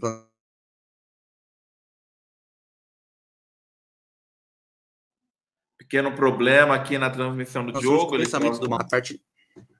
Oi. É, Oi, pode voltar, Diogo. É, primeiro, a gente tem que ter noção que o pensamento do mal sobre a economia se desenvolve muito a partir da crítica feita ao primeiro plano quinquenal chinês. O plano quinquenal chinês, elaborado na primeira metade da década de 50, ele se baseou, grosso modo, na União Soviética. Então, é o modelo do Preobrazhensky que o Vasilenkas comentou. Basicamente, utilizar o campo como é, transferência de valor e, e que, vai, que acaba sofrendo um pouco de opressão econômica nesse processo, né, para industrializar a indústria pesada e a cidade. É, é no contexto da, da aplicação dessa, dessa, dessa política, óbvio que com mediações, afinal a China era um país muito mais atrasado que a Rússia, e olha que a Rússia já era bem atrasada, mas a China, é, o peso rural da China era ainda maior. E, e aí a, a crítica ao primeiro plano quinquenal é feita pelo Mao, a, que começa a retrospectivamente avaliar o que foi a experiência da União Soviética. Só que isso é feito a quente, não é feito numa, numa sala acadêmica com ar-condicionado, é feito no meio de uma crítica é, dentro do movimento comunista nacional, dentro do famoso racha sino-soviético. Então, é, tudo isso meio que acaba se acumulando no mesmo tempo histórico, no momento que é o mal critica o primeiro plano quinquenal, porque ele acha que está penalizando demais os camponeses. A partir dessa crítica, ele vai reavaliar a experiência soviética, e de, tudo isso rolando ao mesmo tempo que a União Soviética está tirando os técnicos e os quadros da China, e a China tá se vira, tem que se virar cada vez mais de forma autossuficiente. Então, o que o Dutini falou do contar com as próprias forças vai se tornar uma obsessão para o mal, porque ele precisava, ele não tinha apoio de ninguém no mundo. É antes ainda do encontro com o Nixon, então a China tava, só tinha amizade nos países africanos, asiáticos, que não tinham muita relevância econômica. Então, é, o Fanshen é um mote que existe já antes da Revolução Chinesa, no processo de tomada do poder no campo, é, é, contar com as próprias forças, que é basicamente um lema para incentivar a mobilização de massas, a iniciativa do, a iniciativa do campesinato. Então, nesse contexto de crítica ao modelo soviético, o Mao, é, como o Lutini falou, vai, vai fazer um, longos comentários sobre o, o livro dos, o último livro do Stalin, Planos Econômicos do Socialismo, mas também sobre o Manual de Economia Política União Soviética, o Mao vai cada vez mais é, querer pensar na indústria leve e na indústria de bens de consumo, que eram, de certa forma, desprivilegiadas no modelo soviético. Acontece que eu, as iniciativas do Mao, né, que foram o grande salto adiante da Revolução Cultural, não podem hoje, não, são, não foram um sucesso, apesar de existir muita também falsificação e mistificação, porque é, a tendência a desconsiderar os anos Mao como um fracasso absoluto do plano econômico é errada. Né? No, no período do mal, a China cresceu, não cresceu as taxas do DEM, mas cresceu 4, 5% ao ano, e superou vários problemas de, de do analfabetismo, abastecimento, infraestrutura, toda a base de infraestrutura e educação que o DEM legou está no mal. Né? Se não fosse a, a, massiva campanha de fim do analfabetismo e, e, de investimento em indústria dura, pesada, que a China não tinha antes da, do mal, não existiria a China moderna. Mas, basicamente, o mal, com essa crítica à União Soviética, ele vai ir para um caminho de, de considerar o, o desenvolvimento das forças produtivas a partir de estímulos materiais, dos chamados estímulos, que basicamente são concessões ao capitalismo, que estavam rolando na União Soviética. Então, você aumenta, por exemplo, a diferença salarial entre os, entre os mais produtivos e os menos produtivos, você estimula é, o espírito capitalista, né, de certa forma, o espírito individualista competitivo. Esses estímulos materiais que eram basicamente o que a União Soviética estava é, fazendo concessões ao capitalismo para estimular a produtividade, são combatidos pelo mal, que vai ficar cada vez mais nos anos 60 preocupado com a inércia e com a restauração do capitalismo. O mal nos anos 60 ele, ele se torna praticamente obsessivo com, a, com os quadros do, do partido que estão tendendo para um conservadorismo, para inércia, né? Que, que, o mal chega a considerar que já está tendo restauração do capitalismo soviético naquele momento. Então, os maoístas já nos anos 60 falavam que a União Soviética estava indo para um caminho capitalista. É, o mal ele tende a considerar contra esses estímulos materiais, o mal vai focar nos estímulos político-morais, né? Digamos assim, em vez de fortalecer as forças produtivas através de concessões econômicas, a ideia do mal é através da audácia das massas, é, a, a iniciativa popular, o que é uma, uma via política, né? Mais do que econômica, criar um novo modelo. Esse novo modelo não, não existiu de fato como um sucesso. A gente não tem um modelo um, que é reproduzível estrategicamente a partir das formulações do mal, porque o grande salto adiante, com as ideias das comunas populares e também a Revolução Cultural não foram um sucesso, do ponto de vista político, inclusive. Eles foram derrotados estrategicamente. É, então, é, o mal, a gente tem que ter noção que tem vários apontamentos que, inclusive, for, serviram pra, não só para o Bettelheim, mas para vários economistas do terceiro mundo. O Che Guevara era muito inspirado nas ideias do mal, ele tendia a favorecer o mal no debate sino-soviético, mas também a galera da Monthly Review, Paul Suisse, Paul Baran, toda uma escola importante da economia política marxista se desenvolveu a partir dessa ideia do mal de que a luta de classe continua e que não só a luta de classe continua, como a, o caminho para o construção socialismo passa mais pela revolucionarização das relações de produção do que o estímulo às forças produtivas. É um debate sobre dois conceitos clássicos do marxismo: conceito de forças produtivas e relações de produção. Para toda uma tendência, que é a tendência que eu diria majoritária após o Deng Xiaoping no Partido Comunista Chinês, mas também era a visão dos soviéticos, a gente tem que estimular as forças produtivas para ir para daí depois, como consequência, as relações de produção se alteram. Ou seja, a partir de uma tem uma causalidade primeira que é as forças produtivas. Então você desenvolve a tecnologia, você desenvolve métodos de gestão modernos capitalistas, é, copiados. Isso já começa no Lenin, na verdade, que copia o Taylorismo, que era obcecado em copiar métodos de gestão é, dos, do, do, da vanguarda do capitalismo. A partir desse desenvolvimento das forças produtivas, vai haver um impulso para a posterior mudança das relações de produção. O que são as relações de produção? Trabalho intelectual, trabalho manual, as relações de propriedade, tudo isso que já foi comentado pelos camaradas. Na visão do mal, que depois é, isso influenciou muito a escola francesa, Althusser, toda essa turma, é, você primeiro tem que revolucionar as relações de produção que é a partir da mudança das relações de produção que as forças produtivas se alteram. Então, não se trata de copiar métodos de gestão do exterior, do, do capitalismo, de fazer estímulos materiais ao consumo das massas, é, emular o capitalismo. Se, trata, se trataria, na verdade, de revolucionar a própria gestão da fábrica, a própria gestão da universidade. Então, acabar com a separação entre trabalho intelectual e trabalho manual. Faz, as comunas populares, por exemplo, eram um misto de fábrica com, com universidade, e era todo, era todo um ecossistema muito complexo, que não era nem fábrica, nem universidade, nem cidade, era um, era um misto de tudo.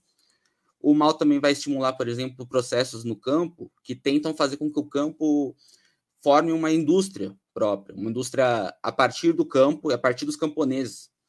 É, então ele quer evitar o que ele achava que era o modo como a União Soviética resolveu os problemas entre cidade e campo. Para o mal, a União Soviética tinha ferrado com o campesinato para estimular a cidade. O mal queria evitar isso, até porque se eles perdessem a base dos camponeses, a, a Revolução Chinesa iria acabar, né? Porque a, a, a importância do campesinato para a China era muito maior do que para a Rússia, que teve uma base, o partido tinha uma base mais operária desde sempre.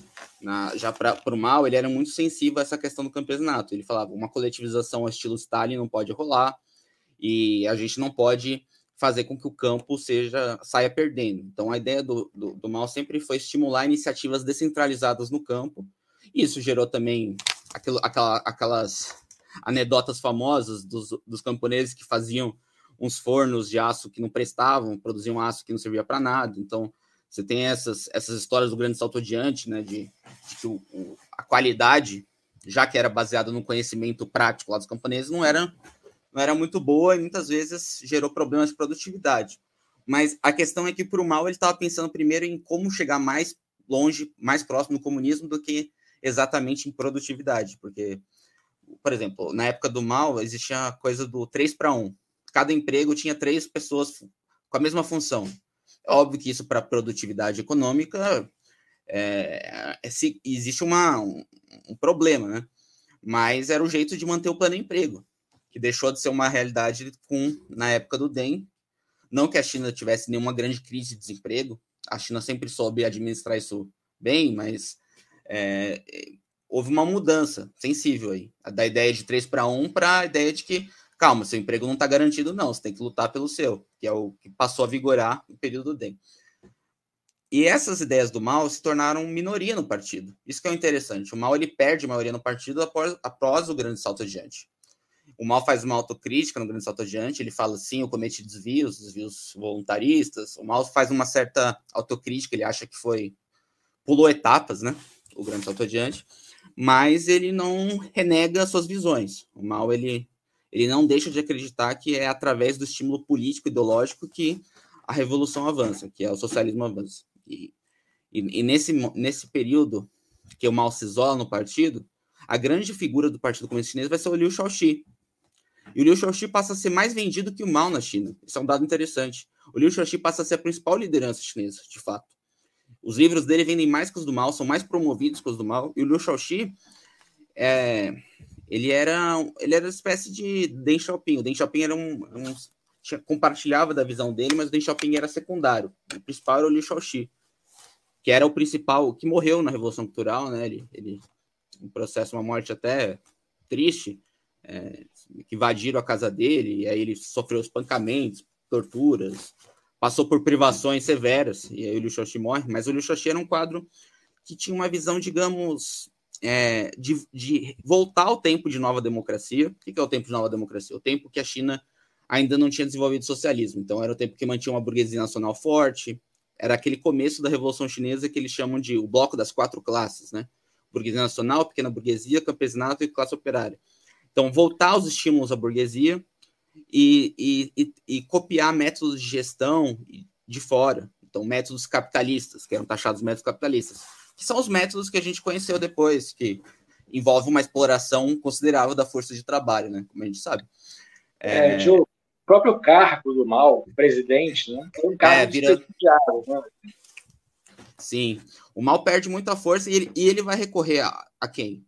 A, a juventude universitária, a juventude escolarizada, em primeiro momento, que de, e depois a classe operária. A classe operária vai ser um grande agente da Revolução Cultural também, ao contrário de certas difamações aí que a gente vê, a, a Revolução Cultural era só um bando de jovens. Não, esses jovens fizeram aliança com grupos operários que chegaram a tomar o poder em alguns lugares, como a, a tomada de poder em Xangai, que virou uma espécie de modelo para a China toda. Então, é, nesse, nesse período do mal também, começam a, a, ter iniciativas de desenvolver o que ele chama de operários filósofos. É, é uma coisa muito, muito doida. Começa a ser estimulado grupo de filosofia em, em, em fábricas. Então você tem várias experiências, você encontra esses documentos na internet, produção teórica dentro da. Porque são essas tentativas radicais do mal de separar, é, acabar com a separação entre, entre intelectuais e povo bruto trabalhador. Essas tentativas vão ser taxadas depois de igualitarismo radical, um igualitarismo é, tipo de um de alguém influenciado por um ascetismo do comunismo primitivo. Essas, é, isso vai ser tido como uma espécie de desvio tópico do mal pela liderança do Partido Comunista Chinês. Mas isso influenciou demais os maoístas do mundo inteiro como uma, uma espécie de modelo crítico à União Soviética. A União Soviética passou a ser considerada como dirigida por uma nova burguesia, né? Chegou, chegou-se a, a formular nesses termos, e por um tecnocratismo, né? Um tecnocratismo que era despolitizante. E de fato a gente viu que esse tecnocratismo teve um, efeitos consideráveis na, na decadência da União Soviética, né? A, a, despolitização geral da sociedade soviética, a alienação, o estranhamento do cidadão soviético em relação ao poder político. É, mas o, o que eu queria falar é que essa visão do mal vai ser antagonizada por uma visão do Liu Shaoxi, que é basicamente os estímulos materiais, né? Estímulos materiais, então, estimular a desigualdade salarial, estimular a diferença na fábrica, estimular é, a produtividade por métodos que a gente já conhece, métodos consagrados pelo capitalismo. É fazer uma espécie de acumulação primitiva a partir do campo, então liberar o gênio comercial do camponês chinês, que sempre existiu, né? Isso é uma coisa da antiguidade, a, a genialidade, o tino para o comércio, para o negócio, que foi uma coisa que o, o DEM começou a estimular muito. Né? É bom lembrar que as reformas do DEM começam no campo. A cidade só entra em 84. Começa no campo a partir da propriedade privada no campo. Então, você estimula o espírito mercantil do campesinato, que é, que é uma, uma tradição que o mal combatia a partir do espírito igualitário coletivista, né? É, então, o, o mal ele vai, vai ser antagonizado por essa linha do Rio Xaxi, que vira dominante, predominante nos anos 60, após a falha do Grande Salto Adiante. Essa linha também não era exatamente soviética, porque também via problemas na, no foco na indústria pesada. É, essa linha queria também estimular a indústria leve, a indústria de bens de consumo, mas a partir do investimento estrangeiro e através desse modelo de capitalismo de Estado aí que, que predominou, né? Que gerou a China que a gente tem hoje, que é uma China que em vários aspectos é desenvolvida pra caramba e, e superou várias, vários dramas sociais enormes, como por exemplo a pobreza, mas também gerou uma classe de bilionários poderosa e todas as contradições que a gente conhece na sociedade chinesa.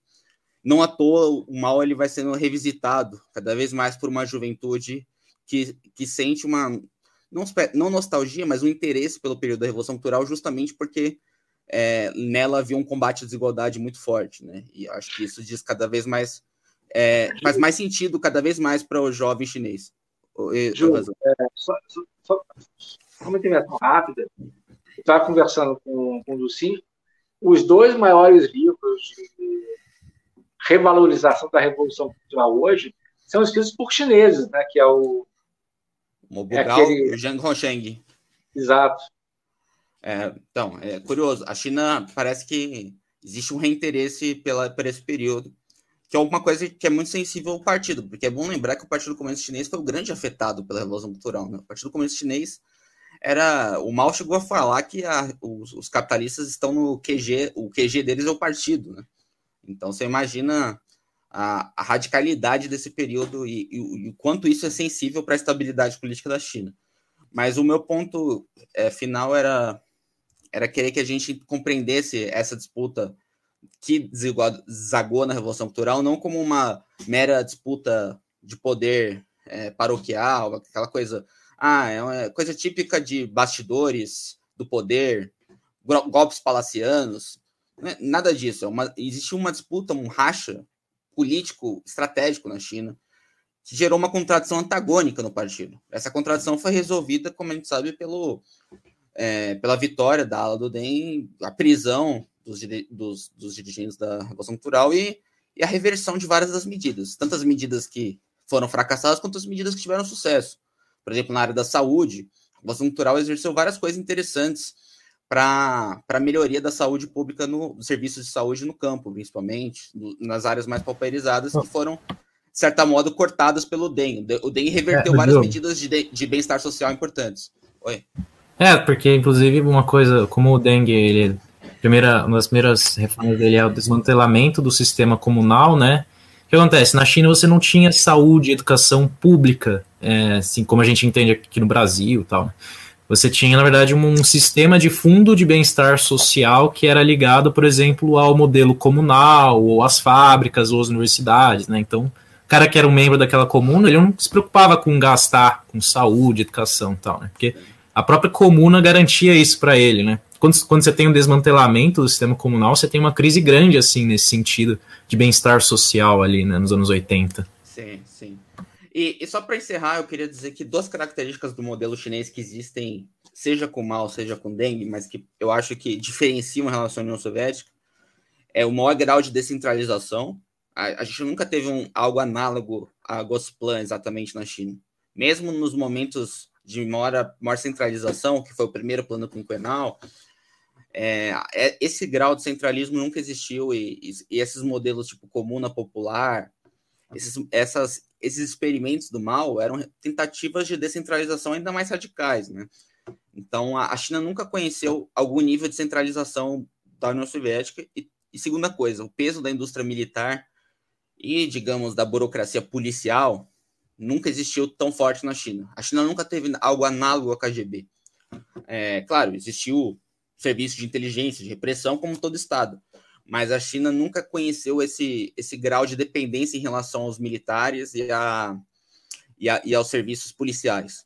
Ah, é, esse monstrinho que foi gerado na União Soviética não, não foi gestado na, na China, eu acho que explica também por que a China não passou por certos desvios da União Soviética, mesmo na fase de receber estímulos capitalistas e tudo mais. É, é, de certa forma, os militares nunca chegaram a ameaçar o poder, fora no período do Limbial, mas foi resolvido logo com o Limbial acabou daquele jeito que a gente conhece, né? um acidente de avião misterioso.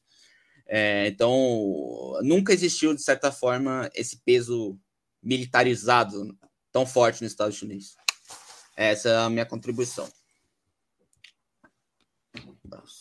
Obrigado, Diogo. Estava é, ouvindo aqui vocês falando, me lembrei de um texto que a gente subiu aqui na caixa de ferramentas um tempo atrás e que se chama O Gradual Progresso de Stalin até Xi, né? E vai falando aí essa polêmica das políticas econômicas né, é, soviéticas, essa polêmica que Mao levantou e tem um resuminho interessante aqui, né? Deixa eu desligar o microfone aqui do Diogo. Pronto. E aí tem um, um, um tem um, um, uma linha do tempo, né? Uma cronologia assim. Eu antes de ler as perguntas dos camaradas, vou tomar a liberdade aqui de, de ler alguns trechos desse texto. Eu vou deixar o texto aqui nos comentários, tá? Para quem quiser ler inteiro, é um texto muito bom. Tá aqui o link. Guardem aí para ler depois da live e depois de se matricular no curso. Então tá aqui, ó. Enquanto é, esse texto ele é ele é de Saikat Bhattacharya, né, que é de um, de um think tank indiano. Então, enquanto Stalin acreditava que a propriedade privada estava em estágio moribundo, Mal enfatizava que a propriedade privada se mantinha firme, gerada como reação a todas as ações tomadas sob a economia socialista planejada.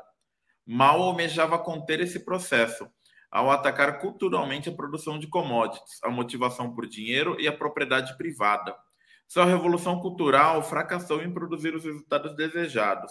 Em vez disso, o ataque à motivação pelo dinheiro reduziu significativamente o ritmo do desenvolvimento das forças produtivas nacionais. Aí aqui passa um tempo, tem um trecho aqui do dengue que é que é interessante aqui, ó. Assim, eu estou pulando uma parte enorme do texto, tá, gente? Aqui, ó. Deng também aceitou que o valor de uso na indústria de transformação ou de bens de consumo não pode ser determinada por planejadores, isso deve ser uma decisão da população. As pessoas, porém, falharam na produção de bens de consumo via planejamento democrático, uma vez que não compreendiam o processo produtivo. Apenas profissionais podem produzir os bens, mas as pessoas podem determinar o valor de uso ao revelar suas preferências no mercado. O mercado é necessário em indústrias de transformação, bens de consumo e setor de serviços. Né? Aí aqui Vou passar um pouquinho aqui para frente. Não, algumas, algumas coisas. Aí o Xi, né? Eu estou pegando só um, alguns pontos centrais, mas o texto é muito maior que isso, né? É, presidente Xi e criação de valor. O presidente Xi recomendou investimento gerador de demanda em infraestrutura, o que não apenas cria áreas de novas vantagens competitivas, como também gera demanda para setores já existentes de indústria e serviços. Assim, uma nova vantagem da economia socialista é demonstrada. O socialismo não apenas investe na criação de valor de uso melhor que o capitalismo, também consegue criar demanda no processo. Portanto, torna o investimento motivado por lucros dependente da criação de demanda por meio de valor de uso planejado. Assim, a geração de valor de troca se torna permanentemente dependente da geração de valor de uso, que por sua vez, em contrapartida, não gera valor de troca. Desta forma, Xi, aí vem a parte apologética, né? Porque uh, quem está escrevendo é um fã do Xi Jinping, né? Desta forma, Xi tem liderado o mais avançado estágio de socialismo conquistado pela humanidade em toda a história, né? Mas esse resuminho aqui, esses trechos né, fundamentais do texto, ele, eu acho que eles, eles trazem um pouco até um histórico do que a gente discutiu aí nessa, nessa uma hora e meia aqui, né? É, eu vou ler aqui as duas. Eu, eu, eu li esses trechos aqui só para a gente ter uma essa visão aqui. Queria até ouvir críticas de vocês, né? O que, que vocês teriam de críticas, vocês, os convidados. E eu vou ler aqui as duas perguntas que surgiram, tá? Eu acho que depois disso, né? Depois de uma rodada de falas sobre esse trecho que eu li e essas perguntas, a gente encerra, né? A nossa live, que já está um adiantado da hora aí um pouco, né? O... Lembrando a todos e todas que essa daqui é uma live de lançamento do curso Pensamento Mao Tse Tung, que está com matrículas abertas com desconto até amanhã. E amanhã a gente vai ter uma última live, a quarta live, a última live com Melissa Camburri, né? É, e a gente tinha um outro convidado aqui que teve que declinou, né, por causa de motivos de trabalho, mas aí amanhã teremos uma última live com o Diogo e Melissa Camburri. Então, vou ler as perguntas aqui, tá? A centralização, essa pergunta do João Gedo. A centralização da produção soviética, assim como a continuidade da luta de classes no socialismo observada por Mao, não seriam fortemente influenciadas pelo isolamento nacional após a Revolução? Outra pergunta, essa daqui de Arthur Araújo. Uma provocação. O quanto de pensamento há no pensamento de pensamento mal, há no pensamento Deng e no pensamento Xi no campo da economia política? Quais as continuidades e quais as rupturas? Aí a Maísa Torres colocou aqui uma pergunta. Essa será a última pergunta que eu vou ler, tá, gente? Porque já estamos aqui no adiantado da hora, né? Deu uma estendida aqui nas, nas falas do pessoal. Então, essa é a última pergunta que eu vou ler. Há uma relação direta entre a linha de massa e a planificação? Pergunto isso porque ainda havia um elemento centralizador do partido que buscava ligar a produção rural e urbana, certo? Saudações. Essa é a pergunta da Maísa Torres. Então, quem que quem que começa aí a fazer comentários e responder as perguntas? Ah, cada um responde de uma. Posso? Vasilenskas? Ok. É, só para encerrar, assim, tipo, é, há que se lembrar sempre assim, que a China é cidade é depois da, da, da, Revolução de Outubro, né? da Revolução Soviética.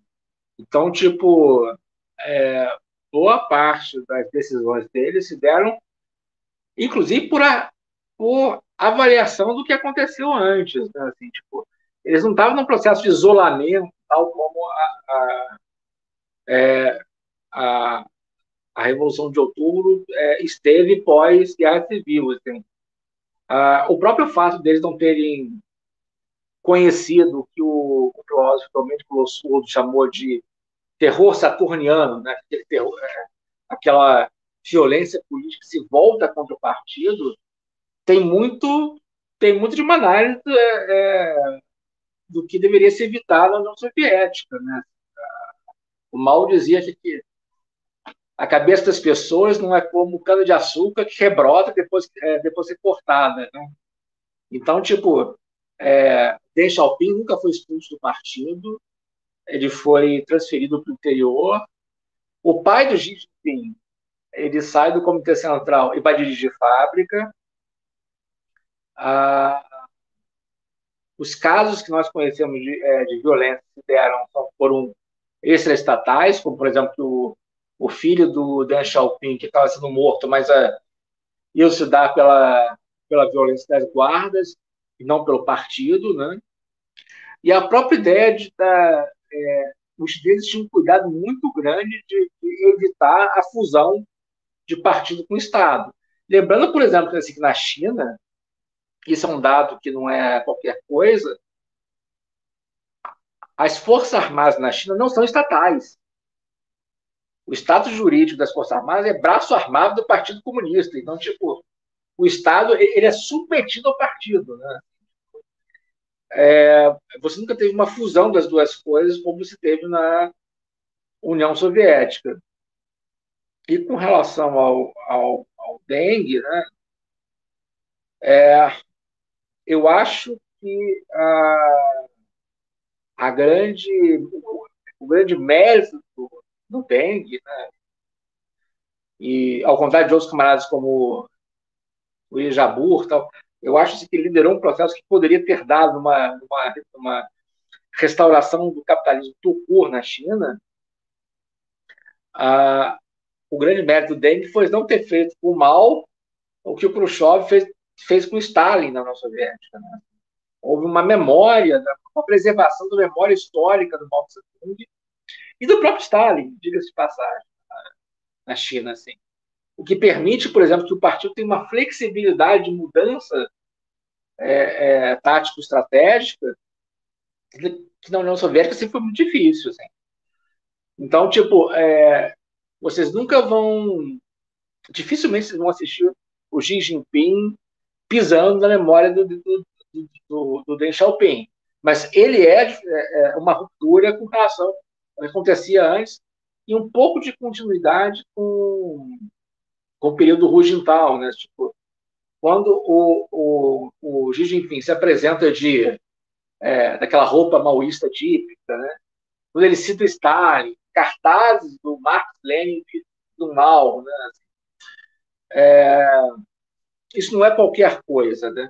Isso significa também uma uma reação do partido às greves operárias enormes que aconteceram durante os anos 2000 na China. Terminei, Taka. Ok. Mais alguém aí? Uma colocação? Diogo? Bom, o Diogo, você fala primeiro ou eu falo? Continuidade Diogo, o microfone estava desligado. Diogo, repete, por favor. Tá. Só respondendo ao Arthur Araújo sobre a questão da continuidade do Deng e Xi e Mao, é, eu queria dizer que o, o Deng e o, e o, e o Xi, de certa forma, além do que o Vasilencas falou de nunca terem pisado na imagem do mal, eles se basearam no fato do mal já ter desenvolvido a, a indústria de base chinesa, né? Então, existiu esse, esse prévio desenvolvimento do mal, que é foi nessa, e, a, e a educação, né? A China era um país de analfabeto, de repente precisava de uma classe operária escolarizada para ter aquele sucesso todo do pós-dengue. Então, esse é um dos, dos pontos centrais do avanço chinês, que isso não é frequentemente mencionado pelos autores que tentam valorizar apenas as questões capitalistas, questão do mercado mundial é, e tudo mais. Mas é, eu queria dizer. O que eu ia falar mesmo? Pode botar o do time, depois quando você lembrar eu falo. Esqueci agora o que eu falo. Esqueci, deu um branco. Ok. Tudo bem. Uh, não, vou, vou, responder, vou responder só sobre a pergunta do Arthur. Inclusive é o Arthur da UFBC. Coloca aí nos comentários se é ou não. É, então, né? É, então, sobre isso, eu interpretaria de maneira. Eu penso muito nessa relação que eu abordei aqui na fala, né, do, desse lance de como o Lenin vai desenvolvendo a ideia de capitalismo de Estado dele, né, pensando nessa, nesse, como uma variante né, do, do, do, de um certo arranjo financeiro e tal, ligado a certas experiências de desenvolvimento acelerado do capitalismo e, e o papel deste na de uma eventual transição socialista, né. É, e a relação que o Mao estabelece ali né, nessa tensão ali entre o cara que, que unificou a China moderna, fundou a China moderna, basicamente, né? É, e com o fato de que ele visava também uma concepção distinta ali do que tava, do que se desenvolvia de, de concepção de socialismo, etc. Né? É, então, por exemplo, então a gente pode pensar, né, que justamente essa questão, né, a revolução, como o Mao ele considera justamente que a revolução de nova democracia, ela não ela não, ela era uma algo de caráter transitório e ele trabalhou para que ela fosse considerada de transitória é, por todo o contexto ali do, do, da, metade, da segunda metade dos anos 50 até o final da sua vida, né? É, e uh, se a gente for pensar naquela chave que eu falei do Lenin, do capitalismo de Estado, né? É, e que a transição, a, a, que ele fala, ah, a República Soviética só pode ser considerada República Socialista no sentido da sua intenção de transitar ao socialismo, mas a sua base econômica, a base econômica de capitalismo de Estado, né? Sob o poder do Soviet, etc. Né? É, então ela. Porque isso, meu entendimento, e que ao meu ver foi abandonado assim depois, né? É, ao, a partir de certa, da, da, da, teorização sobre modo de produção socialista, etc., né? É, que é um entendimento mais. É, que implica o quê? Porque implica então que se o poder so, soviético, né, soviético, poder socialista, poder dos trabalhadores não for bem sucedido em levar essa transição do capitalismo de Estado ao socialismo, a passagem da transição do, da nacionalização para a socialização, é, se esse processo da, do ponto de vista do proletariado enquanto da enquanto ator da, da transição socialista for derrotado, implica então que, que se você for bem sucedido, é, que a, o que você consegue dentro desse sentido é a, o que a experiência do capitalismo de Estado, por exemplo, ele está lidando com o desenvolvimento, o modelo alemão, consegue, que é o desenvolvimento acelerado do capitalismo, né? É, de certa forma, é, de certa forma, né? Então você tem esse elemento que é muito forte, né? Então você só tem é, pelo menos, então eu, até nesse sentido, eu acho até que nesse sentido mal, ele, de certa forma, ele retorna em algumas questões que existiam já em alguns clássicos como Lenin ou Marx, dessa questão da luta de classe no socialismo. Existe um elemento inovador, principalmente porque ele está partindo de outra, ele está partindo ali já dentro daquele esquema conceitual marxista-leninista e tal, né? É, ao mesmo tempo que ele está retornando algo que já existia antes, que ele quer pensar, então, que você tem ali um contexto de luta de classes após a tomada do poder, porque esse processo, porque o processo ali da, da, das relações de produção ainda não são relações de produção socialistas, né? Então, como o Lenin está tá colocando, é uma base capitalista de Estado e capitalista, né? Só que com o poder soviético, né? Então, a partir disso, você tem que. Então, a partir dessas tarefas do poder são justamente como se desenvolve então esse processo de transformação das relações de produção, né? E isso é, de certa forma, a base ali da tensão do mal da nova democracia e o mal da transição socialista, da revolução cultural e tal, né? É, e de certa forma, né, você pega, por exemplo, um cara como Losurdo, né, acho, que no, acho que é no Luta de Classes, né, aquele livro dele, que ele fala né, que o, o que acontece ali depois, as reformas do o o que na verdade, é, as reformas do Deng e tal, é o programa original do Partido Comunista de 49, né? É, certa, de certa forma é e não é, né? Justamente porque é isso. Só que o que o mal ele acaba sendo inseparável, assim, né? Não é que você tem um mal da nova democracia e depois você tem um raio em céu azul e você tem ali a revolução cultural e tal, né? Na verdade, o próprio mal ele, da nova democracia ele já está pensando dentro dessa tensão da, da natureza transitória da nova democracia e que a gente pode relacionar nesse sentido com o Lenin do, do, cap, da, do papel do capitalismo de Estado na transição socialista, né? Então tem esse elemento que é muito relevante, assim, né? E só. Eu ia responder. Eu respondo, continue aí, Diogo, que eu vou responder a pergunta da, da, da Mai. É, inclusive, abraço aí para ela.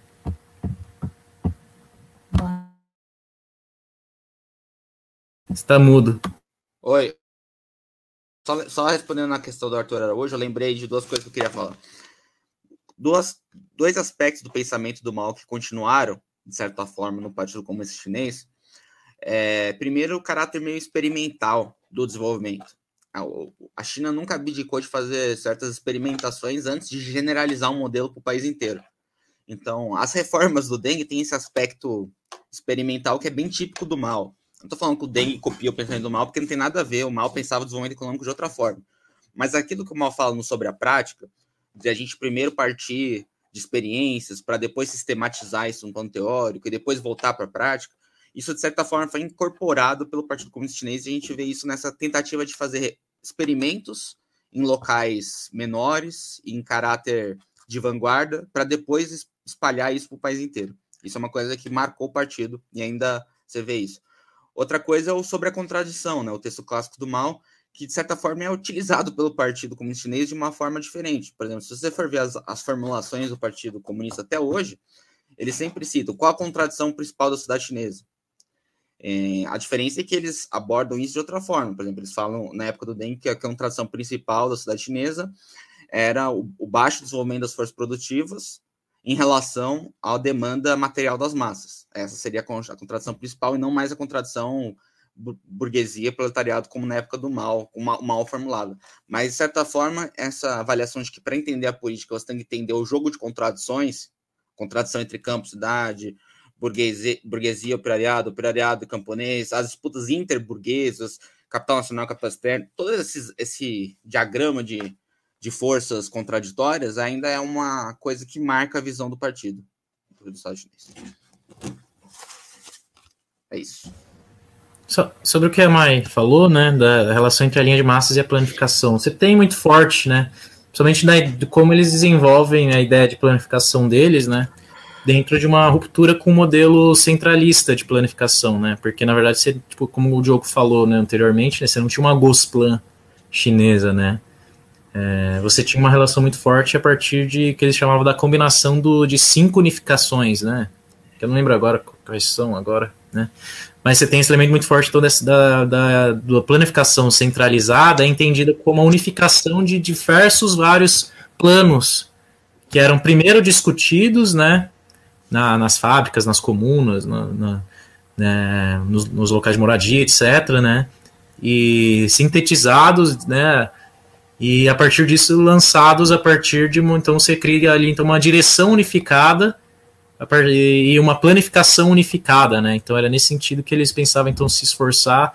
da, da construção de uma planificação a partir dessa relação entre os, o, os comitês de tríplice união cumprem esse papel, por exemplo, dentro da, das fábricas, dentro do, das comunas e tal, né? De se relacionar com as demais fábricas, com as demais é, com as demais, com, os, com, os, com as demais autoridades políticas para a partir disso estabelecer essa essa essa essa combinação unificada de vários planos para ser essa planificação. Tanto que, por exemplo, você tem um autor relevante aí do né, da, desses estudos sobre experiências socialistas, que é um cara que é um social-democrata inglês, chama Michael Wellman, né? Ele ele estuda essas experiências socialistas de planificação e tal. É, uma, é um que costuma ser bastante citado assim nesse debate, né? E ele fala dos três tipos de centralismo, de centralismo não, de, de planificação, né? Que ele fala uma planificação centralizada, que é essa planificação cima para baixo, clássica, uma descentralização, pensando ali a partir dos modelos reformistas de mercado, tipo, tanto na, ah, tipo, tipo na Hungria, na Iugoslávia, até no, no reformismo soviético, eles anos 60 e tal, né? E uma o que ele chama de uma centralização indireta. E ele fala ah, que, que isso aí é uma coisa que existia na China, né? Porque é uma centralização indireta a partir desse elemento da, da, da, da relação política né, que se estabelecia. Né? Mas é de fato, como você colocou esse elemento centralizatório do partido, né? Até, por, até nesse elemento, por exemplo, da, da dos do, do fim da Comuna de Xangai e a criação dos comitês ali de revolucionários, de tríplice união, né? Porque justamente você coloca ali não só a base, as massas, você coloca também um membro do partido, né? Então você buscava também, você tem, é como eu falei, você tem essa tensão entre centralização e descentralização ali o tempo todo na, na Revolução Chinesa, né? É uma tensão que ela existe bastante, né? É, nesse sentido, tanto que você, e você tem um problema, concluir assim falando isso, né? Que o Bettelheim, né, ele, no, antes, quando ele está no, no, no, início do processo de estudar a, a experiência chinesa, quando ele via, começa as suas viagens para a China, ele escreve dois livros. Um é uma coletânea de textos que tá, foi coletada como Transição para a Economia Socialista, e o outro é o Cálculo Econômico e Formas de Propriedade. Ele levanta ali uma questão muito importante, assim, que acaba não sendo muito levantada, inclusive está ligado a como ele entende a questão depois na luta de classe na União Soviética, do porquê que você tem a possibilidade de do gestor ali das fábricas ser uma espécie de capitalista em comandar o trabalho, né? Que se liga ao processo de, da, que ele chama de autonomização da, das empresas, que ele fala os que autonomização das empresas, é, por ela é, que, que leva ao uso das categorias mercantis, ao invés de se relacionar diretamente com as demais empresas só enquanto valores de uso. Né? Ou seja, a ausência de coordenação social leva a uma autonomização. Né? Esse processo existiu, por exemplo, na União Soviética, que gerava-se uma autonomização, né? que, só que ligada diretamente a esses interesses do, dos gestores e tal. Né? Então, eles buscavam ali, para fugir do, das metas dos planos, eles buscavam ali uma autossuficiência ali, e aí tem toda essa questão ali do, do comando sobre o trabalho e tal, né? E na China você tem essa mesma questão, só que em outro sentido, porque você busca, por conta dessa posição assim, que até que uma estimulava, né, da confiança nas próprias forças e tal, né, que você criava então mini, por exemplo, das comunas elas eram mini, como se fossem mini Chinas, assim, né, né mini Chinas, então as, a, as, as províncias, a mesma coisa, como se fossem mini Chinas, cada uma com a sua autossuficiência local e tal, né? Que isso, que isso você tem essa, essa questão da descentralização, você acaba, eh, acaba limitando a coordenação social geral entre as unidades de produção e tal, que, que é um meio, por exemplo, assim, enfraquecer as categorias mercantis e tal, né? Então, tem várias dessas questões, assim, né? É, e aí você tem esse elemento forte da, de, do, do, partido, então tentar centralizar as coisas através, por exemplo, do fortalecimento ideológico, né? É, então é meio é uma maneira de fugir de resolver essa, esse problema da autonomização através das categorias mercantis, só que ao mesmo tempo ser limitado, né? Inclusive, enfim, é, tem, tem esses limites, né? Inclusive até o João ele perguntou sobre essa questão dos limites da, do da questão nacional, no, do, do, isolamento nacional, e de fato, na, na, e a China estava até mais isolada em vários sentidos, principalmente depois da ruptura sino-soviética, estava mais isolada até é, que a própria experiência soviética, em algum sentido, assim, de, de, tanto que depois eles vão buscar aproximação com os Estados Unidos e tal, né? Então, se você já tem esse problema dos limites desse isolamento no contexto nesse contexto. Imagina então que você tem esse, essa tentativa de criação então de, de várias formas de autossuficiência local, né? Então, até nesse sentido, pensando, a própria derrota da Revolução Cultural tem a ver com esses limites do isolamento nacional, né? Enfim, e uma das coisas que está ligada a isso é justamente essa, relação, né? essa tensão entre centralização e descentralização, né? E essa dificuldade, né? Em, na, no, no próprio problema da, da transição, né? Enfim.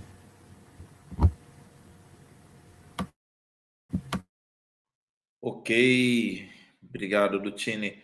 Gente, estamos é, aqui com o adiantado da hora já, né? Um minuto para completar duas horas de live. É, só para falar algumas coisas mais práticas e contemporâneas aqui também, eu só queria lembrar né, a todos aí que o camarada Rugental, né, pelo menos eu o considero um camarada, não sei os demais convidados aqui, mas o camarada Rugental, né, ele criou uma uma, um órgão, né, a Comissão de Supervisão e Administração de Ativos Estatais, né, a famosa SASAC, que famosa para quem estuda a China atual, né, que ela atua como um acionista do governo em, em mais de 200 grupos empresariais estatais. Né? Então, tem essa SASAC. Eu tenho uma dúvida, não sei se algum de vocês sabe me informar, se. Porque a gente sabe que lá na China atual o, o, mesmo as empresas privadas, né, elas têm membro do partido na diretoria, né, por força de lei e tudo mais. Quem que coordena a produção nas indústrias privadas? É a SASAC também ou, ou tem outro órgão? Vocês sabem me informar isso daí, gente? Alguém sabe? Acho que só o só e o Elias mesmo, né? Que poderiam dar essa resposta. Que é especialista em China atual. É, é porque eu sei disso, né? Que tem essa Sazak aí que ela Parece que ela é como se fosse um hiperministério, né? Fundiram diversas secretarias, ministérios que tinham aí antes. E, e aí o Conselho de Estado chinês ele não ele ele não, não é ele diretamente que define a política das estatais, né? É essa Sasaki. E aí eu tenho essa dúvida, assim, e as empresas privadas, né? Como, como elas são. Qual a, a incidência do governo, como o governo chinês exerce sua incidência, né? Sobre essas empresas, como ele coordena isso, inclusive em, em coordenação com as empresas estatais. Mas, infelizmente. É, eu sei que tem as células do partido, né? Inclusive tem vários debates e tal sobre. Às vezes querem enfraquecer, às vezes querem fortalecer e tal, né? Mas eu não sei se você é, tem outro. Com certeza tem outros tipos de órgão, até por conta da relação do sistema de crédito e tal, né? Existe diferença. Mas, aí, respondendo exatamente, eu não sei, mas existe esse elemento também, né? É, e, e, pelo que eu já li do Elias, tem diferenças entre empresas que pertencem ao partido, né? Assim, porque você tem uma profusão de relações de propriedade diferentes na China, né? Tem cooperativas, tem diversos tipos de estatais, desde, desde estatais comunais a, a, estatais federais, tem empresas do partido, você tem vários tipos de cooperativas diferentes e misturas disso, assim, joint ventures. É, então você vai ter a, a Huawei, se não me engano, ela, ela é uma cooperativa de trabalhadores com participação do Estado, com participação do Partido Comunista e com, e, e com financiamento privado. Assim. Agora, é, existe uma coordenação nacional via financiamento, assim, que também é, é só especialistas em, em, China atual que conseguem entender, assim. Mas não é um capitalismo simples, assim. É, é, como era dito, assim. É, é uma, é uma variação muito específica de, de, é, de forma capital sob controle do, do Estado e do partido. Assim. Sim, e baseado numa estrutura estatal construída aí durante os anos maoístas, né? É uma Sim. coisa bem peculiar, bem curiosa. Bom, pessoal, é, acho que a gente já chegou aqui a duas horas e três de live agradecer a presença aqui dos, dos convidados, perguntar aí, Alexandre, é, Gabriel, quiserem fazer algumas considerações finais, o Diogo também. É, lembrando que esta é uma live de lançamento do curso Pensamento Mal de Setung, começa no dia 23 de junho, vendas com desconto até amanhã. Vasilenka, se aproveitar que você já está aí no, no destaque. Faça um curso do jogo, faça um curso de jogo vale a pena. Isso aí, curto e grosso. Do Tine. É, fazer o. Faça um curso de, do Diogo também, né? Com certeza vai ser muito bom, né? E só. Essa discussão, né? É, ela, ela é importante não só pela, pela, pela discussão histórica, né? Histórica também, porque a experiência da Revolução Chinesa é muito interessante, né? Desde esse ponto de vista da transição socialista e tal. Até por, até por ser muito complexa de entender, assim, essa, essa multiplicidade de formas de experimentação ali no contexto da Revolução Cultural, antes até e tal, né? É, mas não só pela, pela, pela, pelos fatos históricos, né, pela, pela historicidade, mas para a gente entender certas, certas questões, assim, né? Essa independência da forma partido-estado, né? É, considerações sobre a transição socialista dentro dos seus limites e tal, né? E é isso.